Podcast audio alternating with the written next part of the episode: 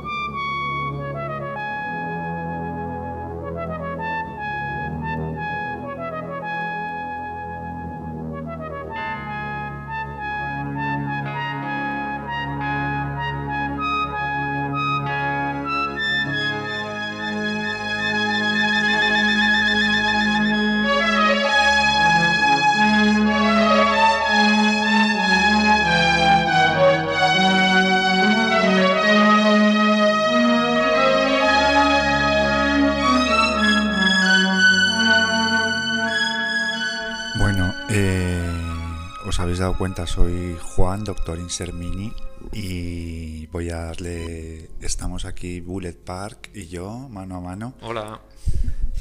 Hola, eh, Nando, ¿qué tal? Se han cambiado las tornas hoy. Sí, sabes, porque mira, eh, creo que tienes la visión muy clara de este programa y creo que por eso eh, tienes que, que explicar tú un poco de, de qué va a ir hoy el programa. Vale, pues hoy en nuestro Abducidos, que nos ha costado mucho encontrar un nombre perfecto. Bueno, perfecto, para, que, para explicar un poco lo que queríamos contar. em, pues vamos a hablar, como siempre en Vigilante, de estos fenómenos, eh, fenómenos, terrores, obsesiones, como lo queramos llamar, que tienen que, que lleva un poco las épocas o los que se van moviendo, ¿no? Entre épocas y tal y que se repiten. Y en este caso nos, a raíz de una, bueno, en este caso fuiste tú el que lo propuso, a raíz de, de un par de pelis con las que conectaste, que tú eso lo haces muy bien, como ver de repente dos películas y buscar una conexión ahí muy buena. Em, pues mm, decimos claramente de lo que vamos a hablar o lo vamos desarrollando. Bueno, lo vamos desarrollando. Sí que A ver, vamos, queremos hablar de las abducciones, pero como siempre de lo que vamos a hablar es de todo lo que hay detrás de ese fenómeno, ¿no?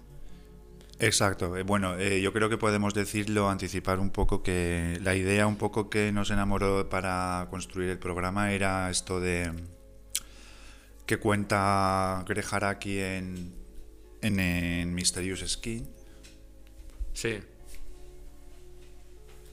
que es el hecho de que un niño que que eh, sufrió abusos sexuales eh, pues, eh, o sea lo, lo sublima de alguna manera eh, lo recuerda como que fue una abducción no fue como un, un- una no sé como que que Sí, lo transforma en algo para, digamos, para... que recuerda estas cosas que recuerda todo el mundo que, que ha sido abducida, de que hay una luz muy fuerte, como que una figura extraña se acerca a su cama Sí. y bueno, como cosas así. Como que, como que mm, eh, por pura supervivencia tendemos a, a, a adaptar, digamos, a sobrevivir de ciertas experiencias o ciertos traumas y tal y convertirlos en algo más... Claro, entonces eh, eh, lo guay también es eh, que esta idea que es realmente muy bonita porque el, digamos que el imaginario es muy pop, ¿no? Es el de los alienígenas, de las naves espaciales, una cosa muy además muy de la cultura pop americana y cómo está escondiendo algo tan turbio y parece ser que no tan aislado, ¿no? Como lo que cuenta la peli de Araki, porque es que lo guay es que viendo otra película bueno, más películas como las que vamos a comentar, te das cuenta de que no es un caso tan aislado, que, que ahí hay un... Y ahí es lo donde a Vigilante creo que nos interesa, que, que no es solo esa cosa de, oh, pues no sé, el fenómeno de abducciones, que tiene legiones de fans o de seguidores, de libros y de todo, pero yo creo que no siempre la gente tiene ganas de darle esa vuelta ¿no? hacia lo que hay de verdad ahí detrás. Sí, porque hombre, darle esa vuelta al final es doloroso, porque ya estás entrando en terrenos más, más personales o más traumáticos. Entonces, eso es lo que nos interesa, el fenómeno, como cada vez que una de estas películas estrena o uno de estos libros o tal, surgen un montón de personas que eh, de repente es como que despiertan, ¿no? Como que se dan cuenta que han vivido lo mismo de la misma forma. Entonces ahí tenemos el fenómeno y toda la cómo, cómo se mueve a través de la también del, de la cultura, ¿no? A través de los años o cómo se interpreta dependiendo del, de cómo va evolucionando la sociedad y la cultura y tal. Todo eso está muy es muy bonito, sí. Y es muy vigilante. podría ser otro American Nightmare de estos de tu libro. Sí, entra totalmente en ese mundo vigilante y vamos a aplicar la metodología vigilante para hablar de ello. Pues oye, empezamos, mira, esto vas a empezar tú porque, porque fue como la semilla de donde surgió esta idea tan guay. De Trigger. Que es Xtro. Xtro. ¿Verdad? Que es un. que esta peli tiene un culto. No me extraña. ¿Verdad? No me extraña. Yo, a ver, esta película, la gente más edad recordará que estaba, era eh, se recuerda como uno de los grandes clásicos de videoclub, porque a cualquier videoclub al que fueras, eh, en la parte de terror y demás, pues estaba allí. Yo no la vi, en caso de, de toparme con ella, yo de niño, es una película que yo no vería porque yo soy un niño muy miedoso y ciertas películas no las quería ver y me daba muy mal rollo esta imagen del, del alienígena. Sí, fíjate que yo no, sí, no es de las que más recuerdo. No sé si estaría por ahí, pero me imagino que sí. Yo, pero yo sí la, yo sí la recuerdo. Sí la recuerdo. Además que, que, es del año 82. Es una película que además para mí tiene un plus, que es el hecho de que sea británica, porque siempre la o sea, la, se sale un poco, ¿no? Tiene unas cosas muy, muy particulares de la cultura británica que no es comparable a, los, al cine americano. Yo tengo mucho, mucho amor por el cine británico, es verdad. y Xtro entra de esta, dentro de esta moda exploits de, de, que generó tanto el éxito de Alien como ET, esta fascinación que había de repente con, con que llegaran a la Tierra visitantes, ¿no? De, del espacio exterior. Y bueno, es una película dirigida por un tal Harry Bromley Davenport, que bueno, yo no he visto que luego ha seguido haciendo cine de terror, que hizo dos secuelas más de Xtro, porque Xtro realmente tuvo, o sea, tuvo fue un pequeño fenómeno mundial, o sea, y bueno, la, tanto la parte 2 como la parte 3 he leído que son muy malas y me lo creo, no, no tengo interés, me quedo con el encanto y, lo bonita que es eh, esta. Es del año 82 y bueno, tiene un reparto que aparece una actriz que es Bernice Stigers, que es una actriz con un físico particular. Ha hecho también cine de terror en Italia, está de Macabre sale. Tiene unos ojos así como muy potentes. Y claro, para mí eso también era un gancho importante para verla. Y bueno, y luego es como una película llena de errores, para mí también es parte de su encanto. O sea, el, el casting está pésimamente hecho o sea, sí. la pareja que le ponen a, a, ella, sí, sí, sí. no te la crees por ningún lado. Es un actor además bastante malo. Claro, hay que decir que el, el, el, este matrimonio se, está separado porque el padre le han abducido al marido. Claro, bueno, vamos, es verdad, estoy... Pero bueno, entonces lo que tú dices es que la madre ahora está con otro, hmm. que es como una especie de kinky así como que no le pega nada por edad ni por nada, ¿verdad? Como, con un chaval chuleta. Es como, es como, pues como esto que lo ruedas entre unos amigos y te tienes que adaptar Exacto. es, pues mira, mi primo va a hacer el papel de tal. Pues ese, ese, tono, ¿no? sí, dices, bueno, ella parece que tenga 50 Sin embargo, el niño está muy bien, fíjate. Sí, el niño pequeño. El niño le pega todo. Y bueno, eh, por si la gente no la conoce o no la ha visto, Xtro, pues eso, empieza directamente como con el niño jugando con el padre, mientras la madre se despide y se va en el coche y ellos se quedan jugando y tiene ya desde el principio una escena que a mí ya me quedó, me, enganchó, que es que tiran como un boomerang al aire y de repente ¡yu! cae como un rayo o algo así, empieza Sí. a ver como a, il- a iluminarse el cielo en pleno día, parece que es como de noche, como iluminado, como todo, ¿qué está pasando? Con un viento ahí muy Sí, fuerte. y entonces eh, es un momento en el que el padre eh, en ese momento es abducido Hmm. y desaparece. Y entonces todo esto nos es contado como que es una pesadilla del niño, pero es una pesadilla que es eh, realmente lo que el niño vivió eh, con el padre, ¿no? Y... O sea, a mí ya me, ya me engancha esto. Entonces, claro, en la película han pasado tres años desde este momento y la madre está con el chico este que es fotógrafo, con, un- con este nuevo amante que tiene y, y vive en una casa donde está, además del niño y ellos, una mujer guapísima, que es una, creo que lo dicen que es una au pair Sí. francesa, que es, Que te crees que es la hermana. y dices, ¿quién es esta chica? Además es como tan guapa, es verdad, guapísima. Sí. Marianne Davo, Sí. que luego fue Chica Bond en Chica Bond. una de Timothy Dalton. El caso es que tú te crees que es, a- que es la hermana. Sí, te crees que es la hermana. Porque luego lo del au pair lo dice mucho más adelante. Lo dice a la media hora de película. Sí. Y dices, bueno, gracias, porque ahora entiendo quién es esta mujer, porque claro, dices, esta mujer no puede ser la hija de la Bernice. ¿sabes? Sí. Es imposible, por edad es imposible. Y no lo acabas de entender. Por eso tiene una serie de decisiones así muy... Todo es así en la película. Sí, todo es un poco así. Luego, eh, todas las cosas así bizarras que van pasando, de repente mm, parece que van a hablar de ello, que van a... Ah, sí, sí.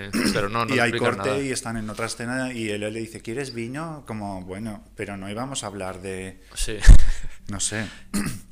Y luego ya cuando se mete en el tema extraterrestre, eh, Claro, pero... ya no directamente no explica nada de, de- de- ¿no?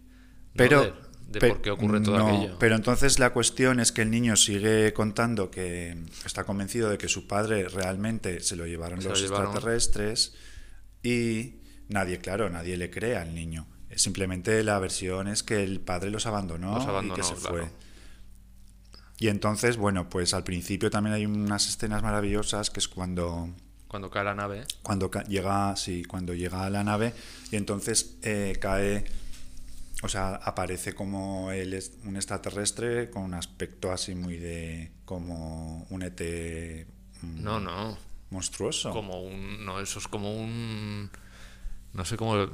La escena de la carretera, quieres decir. sí bueno Claro, es que hay cuando- una secuencia de noche que, que- que además no tiene el tono del resto de la película. Es de- realmente ahí sí que es terrorífica esa secuencia, ¿no? es- a ver Porque ilumina los faros del coche una El- criatura que surge ahí del bosque. Exacto, ese, ese, eso es momento, momento cumbre del, para mí de verdad del, del cine de terror primeros 80. O sea, esa- e- ese plano tan bonito de ellos, condu- de una pareja que va conduciendo por la carretera, eh, que esto es recurrente además en otras pelis, aparece, no sé por qué siempre es en lugares así como fu- de las afueras, en el campo. Sí, la, esta de la curva también, todo eso. Sí, entonces aparece el coche y ilumina y, ve- y es esto que es muy rápido. De repente ves como una figura Antropomorfa, así como antropomorfa que camina cuatro patas. con una cara de monstruo, así Sí. como con- Y, Y además es como se ve, como está todo muy oscuro y solo ves iluminado por los faros del coche, da la sensación como estas pelis que se han hecho mucho después en el género este de found footage y todo esto que mezcla la Mm. como la cámara de vídeo con la pues es un poco ese tono, luego la peli no tiene ese tono, la peli es una peli de los 80 muy bizarra con unos efectos así muy cutrones y, y bueno, pues sí, esa, esa secuencia es muy No, pero entonces eh, lo, que, lo que sucede es como que a través de este, bueno, el padre regresa a la Tierra, eh, en principio en forma como alienígena, pero consigue un aspecto humano. a- insemina a una mujer. Sí, es como que este, lo puedo llamar incubo incluso, Sí. porque es como, bueno, es- este ser, eh, sí, va absorbiendo como la esencia vital de la gente y luego llega como a una casa donde hay una mujer joven y ahí la, eso le hace como una cosa que luego se repite, que es como una cosa como conventosa, se lo hace en la boca, bueno, en fin. Sí, como y, un pene. Y sí, Es que es todo muy es todo muy bizarro. Y entonces eh, esta mujer da a luz enseguida, como al cabo de un poco. Eh, esto es muy violaciones mecánicas cuando Sí. Julie Christie allí también se queda embarazada y tal. Pero aparece el padre con el aspecto que tenía cuando desapareció. Y entonces él va a Da buscar- luz un hombre ya Sí, mayor. ¿verdad? O sea, como Sí. Freddy cuando muda de piel y sale de la. Sí. Que esa secuencia, oye, está. Que está bien, te quiero decir, que es una peli muy A ver, los, y tal. los- y- los efectos así está a bien veces me, resuelto, re- joder. me recuerdan a, a los de Lotter en los de Basket, Basket Case. Basket Case, sí. Un poco. Sí, sí, sí. Sí, un poco así. Para mí es encantador. O sea, Hombre. la gente hoy día lo verá, o sea, la gente más joven y dirá, uy, qué cutre, ¿no? Como, Mm. Pero bueno, yo eso lo veo encantador. Y bueno, eh, también la como el, clic, digamos, mental viendo X-Tro fue luego ver como, a ver, es una peli muy bizarra. Entonces, de repente eso, llegas a casa donde no te crees muy bien, o sea, las dinámicas que hay, los personajes que hay, esta madre, eh, el niño traumatizado, rarísimo también. Y cuando llega el padre, empieza a ver como... Bueno, ella se encuentra con el padre en la calle. ¿Te acuerdas? Sí, Que, claro, ella da por hecho que le ha abandonado, entonces de repente ella está muy recelosa porque se lo encuentra y como, pues lo típico que haces aquí, que a qué vienes ahora, después de tantos Sí. años que nos has abandonado, tal, no sé qué. Entonces él se integra de repente en la familia otra vez. Claro, el niño está encantado porque es su padre y, y los demás. es sí, además es como que le dan la razón porque, bueno, que... Claro, ellos siguen Él, él dice que tiene que no recuerda lo que ha hecho en, ese- en esos tres en esos años. tres que años. no- sí, que la mujer también se lo cree, ¿sabes? Es como todo. Todo es así, muy como que tienes que dejarte llevar. Claro, pero lo guay es que luego la vas viendo y a medida tanto bizarrismo Sí. eh, genera una serie de imágenes Hmm. que dices, a ver, yo la he visto dos veces para, para el programa, ya veis que siempre, bueno, me gusta, porque es una peli además que dices, ¿qué me están contando? Porque ves una película que parece un exploit de extraterrestres, o sea, de, de esta moda, pero a la vez ese bizarrismo hace que eso, pues de repente te encuentras una imagen como que el padre de repente le como parece que vaya a besar al hijo en el cuello Sí. y empieza como a hacerle un chupetón o y empieza como eso a hacer como una ventosa en el cuello del niño Sí.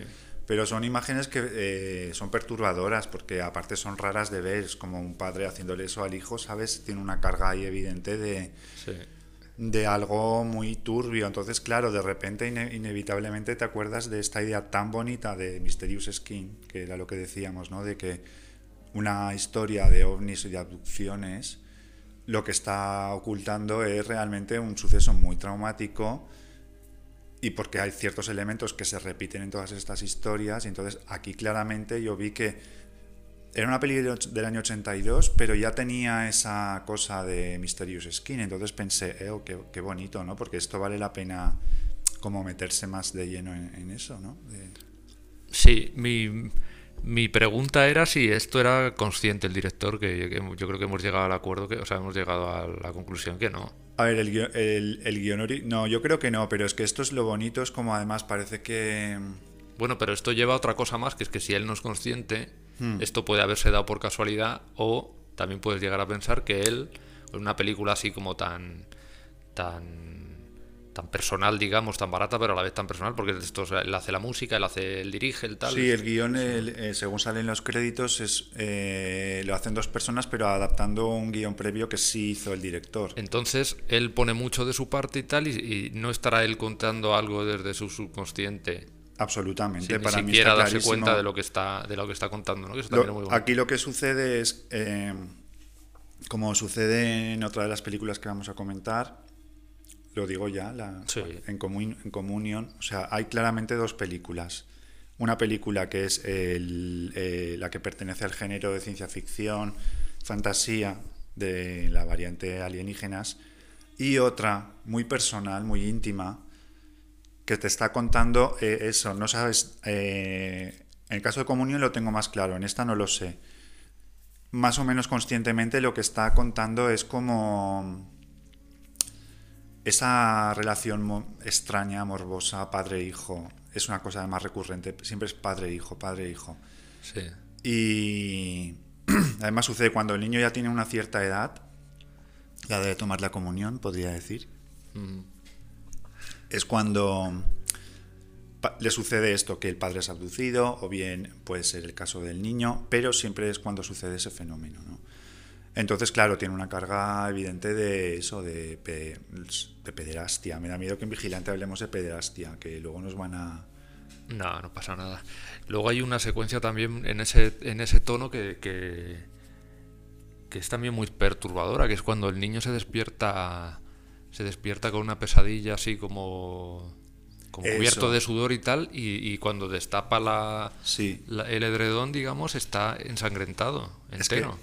Eso, O sea, es per- que eso, yo- claro, es en- bueno, dentro del cine de terror sangre, vale, tal, ya, pero No, un niño pero de esa edad, con lo que está pasando, con el cuerpo ensangrentado, es una cosa que, claro, en Carrie todo esto siempre va, tiene una simbología, siempre es la regla, tal, no sé qué, pero en un niño, en un niño vestido en pijama en su cama y empapado, sea de sangre o de lo que sea, con la cara toda así como empapada de sudor también. eso es muy perturbador. Esto pertenece a la película íntima perturbadora que hay en Xtro, no es Claro. la película de ciencia ficción realmente. Y bueno, es eh, otra más de esas imágenes que decimos que tiene la película. eh, Además es una peli que tiene muchísimo culto y siempre que algo, digamos un poco del montón, que, o del montón por decir que se, que se, eh, se ascribe a, una- un género en concreto, con un presupuesto en concreto y tal, que tenemos miles de películas así, cuando algo tiene tantísimo culto es como que te preguntas qué hay detrás, ¿no? ¿Por qué a tanta gente le ha llamado eso? Porque tiene una atmósfera que dentro de eso, tan directamente a un género y a una época y a un presupuesto, por qué trasciende de lo que es simplemente una peli de género más, que puede gustar o no, pero por qué genera ese, ese culto, ese fenómeno, pues porque yo creo que está hablando ahí de, aunque sea de forma inconsciente, el director está hablando de una serie de, de, de ¿cómo se diría eso? De algo que nos lleva al, al sub- a un, como a un subconsciente colectivo, ¿no? Algo que está ahí, algo como, sí, como una. Sí, el- como algo primigenio incluso, algo que está lleva ahí desde mucho tiempo y que de vez en cuando sale y que la gente de repente ve eso y le, le- no sé. Sí, aparte. a ver, estas cosas no están nunca muy tratadas, pero esa relación que puede darse de. sea más o menos pederástica, se puede decir así, entre padre e hijo, ¿sabes? Que supongo que además De- de- una que, que es una relación bastante complicada. Lo más fácil es que tu padre pase total de ti si eres un hombre, ¿no? Creo que eso entonces tampoco te genera más mayores problemas. Pero si tú tienes una relación como que tu padre, no sé, esto es un- igual una visión mía muy personal, pero que esto, a ver, todo el mundo, prácticamente todos tenemos padre y tenemos una relación mejor, peor o, o de alguna manera, ¿no? Y yo creo que puede ser, claro, cargada de cosas traumáticas porque no lo sé, a veces el afecto para un niño es como complicado de entender o lo que sea. Y yo creo que igual ciertas imágenes ahí sí que están tocando esas teclas, ¿no? Como de- del inconsciente colectivo. Yo creo que sí que hay algo de eso en el culto que tiene la película. Por eso que te digo que las pelis que suelen calar de esa manera es un poco por eso siempre. Es como no es solo la peli de género que, que triunfa en taquilla o que tal, sino que hay algo más. Luego hay una implicación aquí muy que se ve claramente del director con el con lo que es el, la mente del niño. O sea, es, es como una idea que ha debido tener él desde que era bastante joven, ¿no? Porque todo pasa por el filtro del niño, todo lo que vemos después. Sí, pero porque él se proyecta en el niño realmente. Claro. Entonces, toda esa fantasía que vemos después con el payaso, que vemos unas secuencias Sí. ahí con un payaso rodando por la casa, que incluso dan un poco de entre miedo y risa. El soldado de juguete con el que él juega de repente se torna en realidad. Bueno, esas escenas son maravillosas y es por Eso lo es una mente de un niño. Sí, una fantasía total de un, de un niño. Y el hecho de contarlas así, pues está muy. también tiene un punto muy original. A ver, yo eso peli. es que hoy día, o sea, es que esta peli eh, igual la veo en los años 80 y me parece, bueno, que es una marranada que está bien. Pero ahora me parece encantadora por su inocencia, por, por esa ambición de hacer algo fantástico y demás con poco dinero, pero explotando muy bien lo que es... eh, eh, o sea, la imaginación, ¿no? Eso de, es que esos detalles de que el soldadito del niño se hace grande y va a asesinar como a la vecina Cotilla, son Es que solo- esas escenas son para mí Eso es conectar como cuando eres niño. Acordarte de cuando estás jugando tú con tus coches o tus muñecos y tal, y te tocan las narices y te imaginas que le pegas un tiro a, Sí. a tu madre, por ejemplo, porque te está diciendo que, que dejes de hacer ruido. O sea, esas cosas hay que tenerlas muy presentes ya a cierta edad para, para saber plasmarlas también en una peli, porque realmente todas esas cosas se te olvidan. Sí. Entonces es, es muy bonito y a la vez también es un poco bizarro, pues porque está hecho con los medios que está hecho, entonces todo eso to- torna una gracia y, un, y una cosa muy excéntrica el, el hecho de plasmarlos así como, venga, voy a poner esto que seguro que queda bien.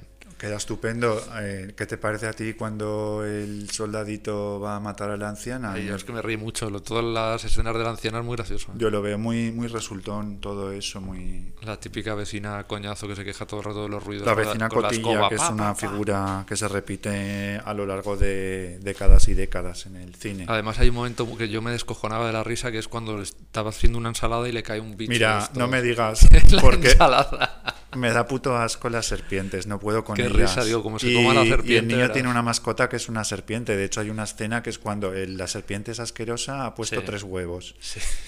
pequeños, ¿no? Y hay una- un momento que el, que el niño entra en la habitación y ve a su padre que se ha aplastado los huevos y se los está comiendo. Una escena súper asquerosa para mí.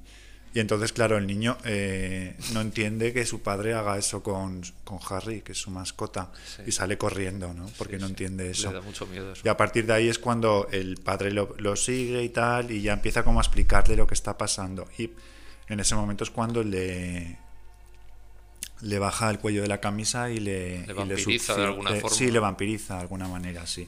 A partir de ahí es cuando el niño empieza también a, a tener poderes que le ha transmitido el padre, que es Mm. eso, puede controlar, hacer lo que quiera con su mente. Eso es un poco también Sí. Carrie, ¿no? Es un poco telequinesis o un poder así, Mm. en este caso muy maligno. Y luego hay un momento que, le, que hablan entre ellos dos con una complicidad que vuelve a ser así como extraña. Hablan de la UPER esta, de la chica Sí. esta tan que la vemos varias veces en tetas y tal, Sí, que está como muy buenorra, así rubia, además como muy guapa. Y hablan de ella como que es perfecta para su plan. para su plan. Dice, no la que- mates, ¿eh? Claro, O que sea, no la mates, es solo para. Nos va a venir muy bien para. Entonces, todo esto es, mm, torna un poco en. Claro, entonces todo esto de la au pair francesa, que es una chica, ya digo, monísima, que, ¿a qué pertenece? ¿A la película íntima o a la película de ciencia ficción? Esto es lo que yo me preguntaba viéndola ahora, esta vez. Pues yo. A ver, es una presencia absolutamente erótica porque aparece Claro. desnuda prácticamente todo el rato, eh, Follando. follando todo el rato. Básicamente, su papel. Pero yo creo que realmente Sí. Y aquí creo que ya adelanto. es que es divertido hacer estas lecturas que, que a mí me da igual si son o no son. Pero, sí. a ver, este matrimonio, ella es lesbiana y esa es la pareja de, de Bernice. Ah, Es- ellas dos están juntas y él seguramente es maricón y simplemente, o sea... él, el, el padre. Sí, Claro. ¿sabes? Sí, Es sí. un- esa clase de matrimonio, o sea...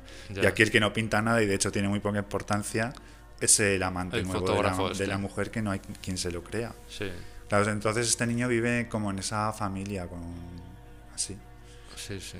¿Te, te parece acertado eso? Bueno, yo no lo comparto en absoluto. vale. Pero a mí me, todas estas ideas, claro, me parece muy bien. Yo estoy muy a favor de que cada uno lo interprete como. Sí.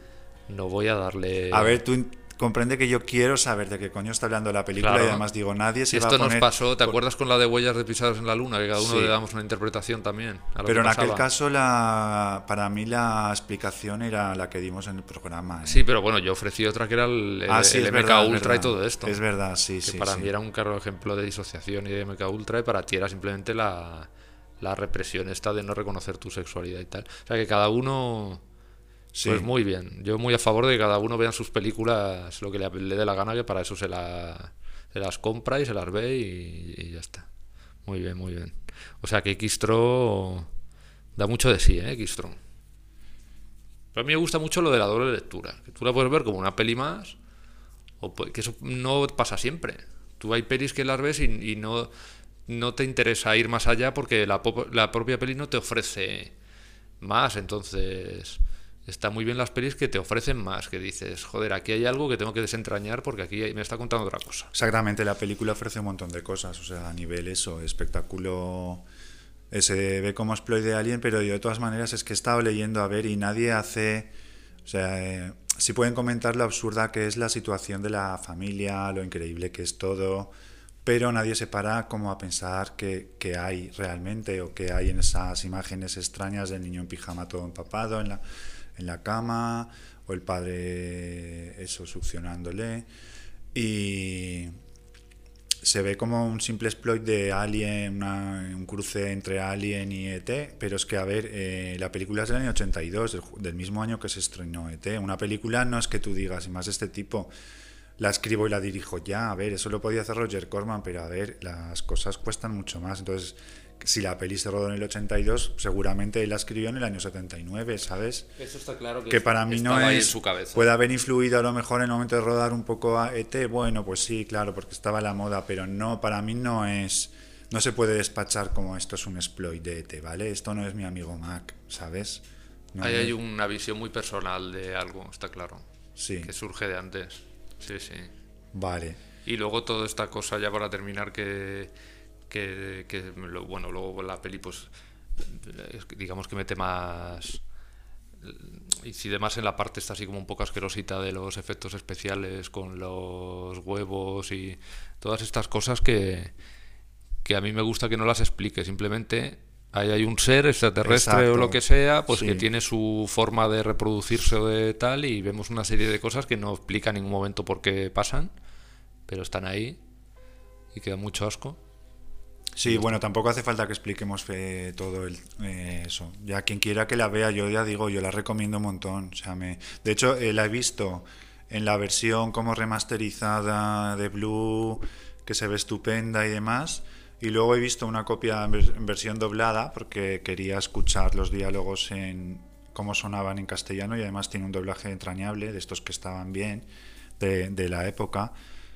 Y, la, o sea, y aparte esta edición no estaba aún, era la edición que se editó en seguramente incluso en VHS y seguramente luego en DVD, pero me ha parecido mucho más bonita porque conserva como esa estética que para mí es más la que yo recuerdo, o sea, la que está en mi frecuencia de, sabes, de sensible de cuando veo cine, la que yo veía de pequeño.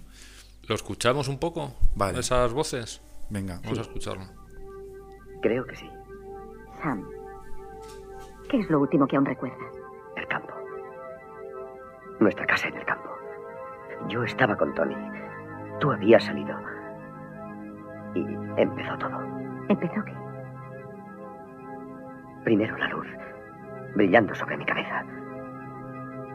Tony estaba muy asustado. Gritaba, pero yo no podía oírle. Era como si la luz me detuviese. Y el viento, muy fuerte y caliente. Era muy agradable. Parece una de las historias de Tony. ¿Telefoneaste tú esta mañana? No, Joe ya está en camino. Juan, pues ahora, ahora vamos a hablar de, yo creo que la peli que más culto ha generado, bueno, la peli en realidad no, el libro es lo que más culto ha generado, generó en su día, y luego posteriormente también la película, que es Communion.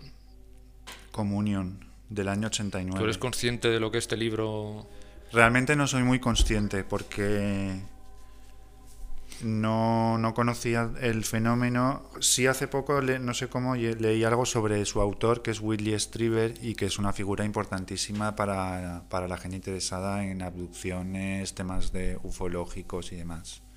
Sí. Pero no, no, no conocía este, este Pues el, fenómeno. el- A ver, tenemos que hablar de precisamente de Strieber, que es un, era un escritor de, de novela de terror, pues bastante, no llegó a ser lo que era a lo mejor Stephen King o estas figuras ya que, que hay una o dos, pero sí que era un, era un escritor de terror que tuvo bastante éxito. De hecho, se, uno de sus libros, que es eh, El ansia, pues se, se adaptó con la película que todos conocemos. Y luego hizo también un libro muy conocido que era Lobos Humanos, que también, Se hizo película. también, también hay película. Con lo cual te quiero decir que es un escritor que ya antes de Comunión tenía, era un Para mí eso es muy fundamental que, que haya tenido que ver con estas dos películas, porque tanto Lobos Humanos como bueno El Ansia Eh, son dos pelis mm, bastante, para mí son, no sé, eh, como pequeños clásicos. ¿no? Bueno, Sí. eso- y, y aparte de eso que ya está en el género, no sé, como cierta visión que a mí me, me interesa. Y claro, lo que pasa que hubo una segunda etapa en la vida de Striver, que fue cuando, Después de. o sea, después de cuando convertido un poco en novelista, la onda a lo mejor de Crichton, Kuntz, no sé, estos escritores superventas o de repente eh, él vive una serie de fenómenos en los años 80, ¿no? Que en mitad de los 80, Hmm. Que son los que luego cuentan la novela Comunión. Claro, o sea, imaginaros un escritor de éxito, eh, así con un. eh, de Nueva York, así como esta cosa, así en un circuito un poco de novela de terror de éxito y tal, pero como con prestigio, que de repente saca un libro que se llama Communion, en el que eh, cuenta que lo que ahí pasa le ha sucedido a él de verdad. Sí, Entonces, lo que ahí cuenta, que es muy fuerte, digamos, joder, el tío se la juega, o sea, te quiero decir, un tío de prestigio y tal, de repente te dice que ese libro es de verdad y en ese libro te está contando que, que ha sufrido una abducción extraterrestre. Entonces, joder, es Hay- hay complicado una- el tema, ¿eh? Hay una escena en la película que es cuando él, él le está contando a su mujer que estos aliens, que se llaman Grey Aliens, en- en- de ojos rasgados así, como achinados, grandes. Yo creo que él no habla de aliens, ¿eh? En la, La- peli, en la peli sí, Él en- creo que en el libro habla de, Ah, de todo el rato de visitantes. pero ya, eso lo, lo- lo- lo he leído, pero en la película sí que hay un momento que dice que no eran humanos. Y aparte, visualmente lo que estamos viendo son alienígenas de este... Sí, lo que pasa es que él luego ve muchas criaturas distintas, ¿no? Vale, eso yo tengo una explicación, luego te Ah, vale, guay, guay. Muy bien. Pero que... Yo no sé lo que iba a decir de... Sí, esto que cuando habla con la mujer y le cuenta... Muy bien, le, le- le- la mujer le responde que es una mujer inteligente, neoyorquina, así como Sí. tal. Eh, le dice, esto que me estás contando es como un artículo barato de una revista, como de estas mierdas de que salen en muy interesante otras revistas, o incluso peores, ¿no? Igual es muy interesante. Más allá todo aquello. que Sí, todo eso. Entonces le cuenta eso y a mí me encanta porque eh, que le diga eso como al escritor que luego va a publicar el libro de Communion y va a convertirse en un fenómeno editorial, le va a escribir muchísima gente de todo el mundo, compartiendo su propia experiencia.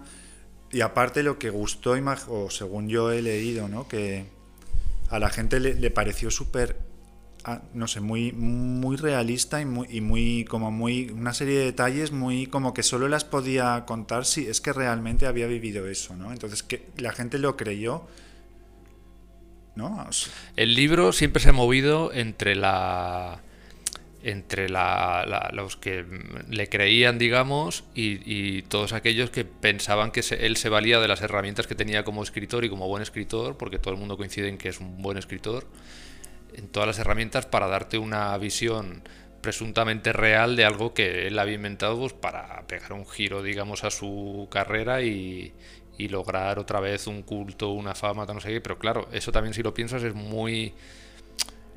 Es un poco... No es tan fácil de creer porque también se la estaba jugando. O sea... De repente Realmente sí, está todo aquello le podía haber arruinado su carrera. está claro, pues... de hecho, de alguna forma se la a ver, también en el mundo anglosajón creo que se, que se acepta más al chalao, o no sé si es porque... Seguramente.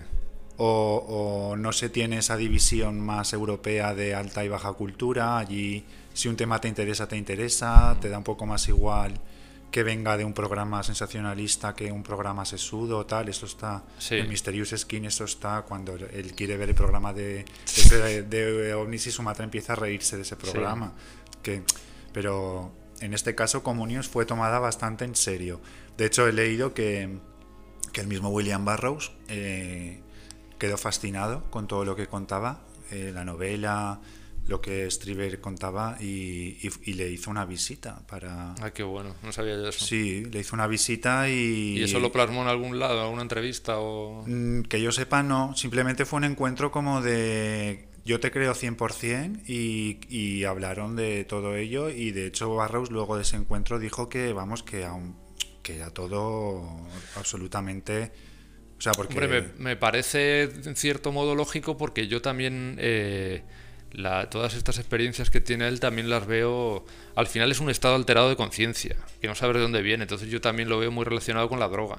Aunque él en ningún Sí. momento habla de ese tema, ni parece que vaya por ahí el tema, pero sí que hay cosas que cuenta y tal que, que a ver, los que nos hemos drogado alguna vez en la vida, más de una vez, pues hay cosas que en esos estados alterados de conciencia te coinciden con, con- con esas visiones y tal. Lo puedes interpretar de muchas formas y tal. El caso es que este libro fue un fenómeno y la... Pero bueno, de lo que vamos a hablar en realidad es de la peli, que es de lo que habla Vigilante, ¿no? De lo que hablamos, aunque tenga que ver. Sí, no hemos leído además la, la novela, que sería también, hubiera sido interesante. Aparte que, según he leído, en la novela el término comunión se repite más y se le da como un significado muy, ¿sabes? Muy más, Distinto más a la peli, preciso. ¿no? No, no creo que tan distinto, porque en la película está como con una pincelada, Hmm. pero que se desarrolla un poco más esa idea. Yo lo que he oído del libro es que es buenísimo, ¿eh? O sea, Sí. la- o sea quiero decir, como no por lo que cuenta solo, sino la, la- eh, cómo lo cuenta, ¿eh? Creo que creo que es Sí. de hecho es que claro, de, eh, es que tiene un, es fue un fenómeno este libro, ¿eh? La ponemos en la playlist de lecturas para... Totalmente. El libro hay que decir, yo sé que hubo una edición hace muchos años y que lo- esto lo ha vuelto a reeditar Reediciones Anómalas, que es una editorial muy chula que trata de todos estos fenómenos de, del fenómeno ovni, parapsicología y todo esto de una visión así como muy muy guay, o sea, cogen cosas como cosas muy escogidas y muy y luego el, el ilustrador de la, de la portada que, es, que hace todas las portadas de la editorial que es precioso y, mm, y no sé ya lo que iba a decir de Bueno, la, la película de. Comunión, según he leído, en, la en los créditos no aparece, pero hay elementos también de la, del follow-up, de, o sea, de, de la novela siguiente. de la que, siguiente, sí es verdad, sí. Que se llama Transformation, porque Sí. él hizo como una serie de novelas al final, como hablando de este, de este tema. Aparte de manera bastante ambigua, porque como dices, o sea, no. En, luego decía que se le había malinterpretado, que él decía que eran visitantes, que no decía que fueran alienígenas. Él fue cambiando mucho. Claro, ¿eh? fue cambiando mucho y no sé, en fin, ahora lo comentamos. De hecho, luego él es como que negaba partes de lo que había contado. Sí, sí, pero a mí que un personaje sea así contradictorio no me, no me, o sea, no, no es que le quite credibilidad, o sea, no, ¿sabes? Es que, a ver, precisamente si estás siendo sincero, o sea, es natural a Mm. veces cambiar de opinión. Bueno, pues la, para, para contar así un poco rápido eh, la peli, eh, vemos La- un, esta pareja es como que a mí eso me llamó la atención, de una pareja así como muy sofisticada, ¿te has dado cuenta? Sí. Estos neoyorquinos con Sí. largas gabardinas, sombreritos que no les quedan bien. Sí, bueno, el Este rollo intelectual así. Sí, un poco pasado de... Sí, hombre. que tiene un pisazo ahí con un salón en gigante, con una biblioteca, con un... Vamos, se ve que hay dinero ahí detrás. Y luego tiene una casa, tienen una casa en el, una cabaña, digamos, en fuera de la ciudad de Nueva York, pero dentro del mismo estado y tal, y ahí como en el campo. Entonces en unas en unas navidades que pasan allí en la, en la cabaña y tal, Se repite el Eh, tema de la cabaña fuera, sí, fuera en, de la- en la montaña, en el campo, como pasa en Hmm. Xtro. sí, Igualito. O sea, en- Sí, fuera verdad. de la ciudad. Fuera de la ciudad, sí. Entonces allí en unas navidades él tiene una experiencia... Hay, hay una primera visita a esa casa con otra pareja y esa Sí. primera noche ya suceden cosas. Él ya dice, como hay alguien aquí, hay una serie de visiones ya y tal. Y al día siguiente la otra pareja Eso yo no está, sé si estará en el libro. está muy rara y les dice que se quieren ir. Habría que, que, ver si eso está en el que ha libro. habido muchas luces extrañas en la noche y que ya eso no, Porque no- el hecho de que la pareja vea algo también que él ve, claro te lleva a dudar un poco de... ya igual está añadido en la película para darle credibilidad al tema de Claro, eso- esa es mi duda. pero la parte importante es como dices es en la, el día de navidad vuelven a la cabaña eh, eh, la pareja el matrimonio con su hijo pequeño en edad de tomar la comunión como te digo Total, en la misma edad de, de Nextro de X sí. y entonces esa noche es cuando suceden como Sucede lo, la cosa está tremenda. la abducción en sí, o sea, una abducción que se repite además en otras Sí. En otras películas, punto por punto. O sea, Sí, sí, sí. O sea, lo que es la abducción es como, como una serie de, de patrones que se repiten en... la luz fuerte, el, como que tú estás en la cama como un poco inmovilizado, que aparecen unas figuras, suelen ser diversas, o sea, hay unas más grandes y otras más pequeñas. Sí, la aparición esa primera que da mucho miedo, Sí, de esa cara como que se asoma ahí por un armario, por un- esa me una encanta, puerta. sí, sí. Todo esto hay que decir que también, dentro de que es una peli del 89 que ya venía de un culto del libro, hay que decir que es una peli que ya está pensada como para... Hay que decir que la peli es muy rara. Yo no sé muy bien de dónde viene, no solo por la historia, es que está contada de una forma también muy extraña. A ver, yo creo que es que es muy rara. eh, O sea, quiero decir, aquí- no, se- no se ciñe a los parámetros que tiene que tener una, una, una peli de suspense o tal. Ahí hay unas cosas muy raras. Te está contando las estructuras de esas secuencias que te llevan, que te tienen que llevar a darte miedo o a suspense o tal. Lo mismo te, te da miedo que, que de repente aquello está planificado de una forma que, que no es lo arquetípico en ese tipo de cine. No, no es, te rompe las expectativas en eso y eso hace que sea como más interesante porque se sale de, ese, de lo que sería una peli de género en sí. Es como eso, una mezcla de... Tiene algo intelectual también, o sea, el director vemos que, que no solo está haciendo un cine de terror, sino que es algo que eso yo creo que saca a mucha gente de la peli, porque la peli hay que decir que a mucha gente no le gusta nada. No, pero la peli yo he visto que tiene fans muy entregados a la peli y gente muy hater. O sea, es, como, es una peli que no es para todo el mundo. Hmm. Tú conectes o no conectes, pues te va a gustar más o menos. Yo entré mucho, ¿eh? O sea, para mí fue una abducción total. O Yo sea, también, fue yo también. inmersión, eso y... Aparte de eso, tiene esa cosa rara de que se sale mucho de, Muy de todo.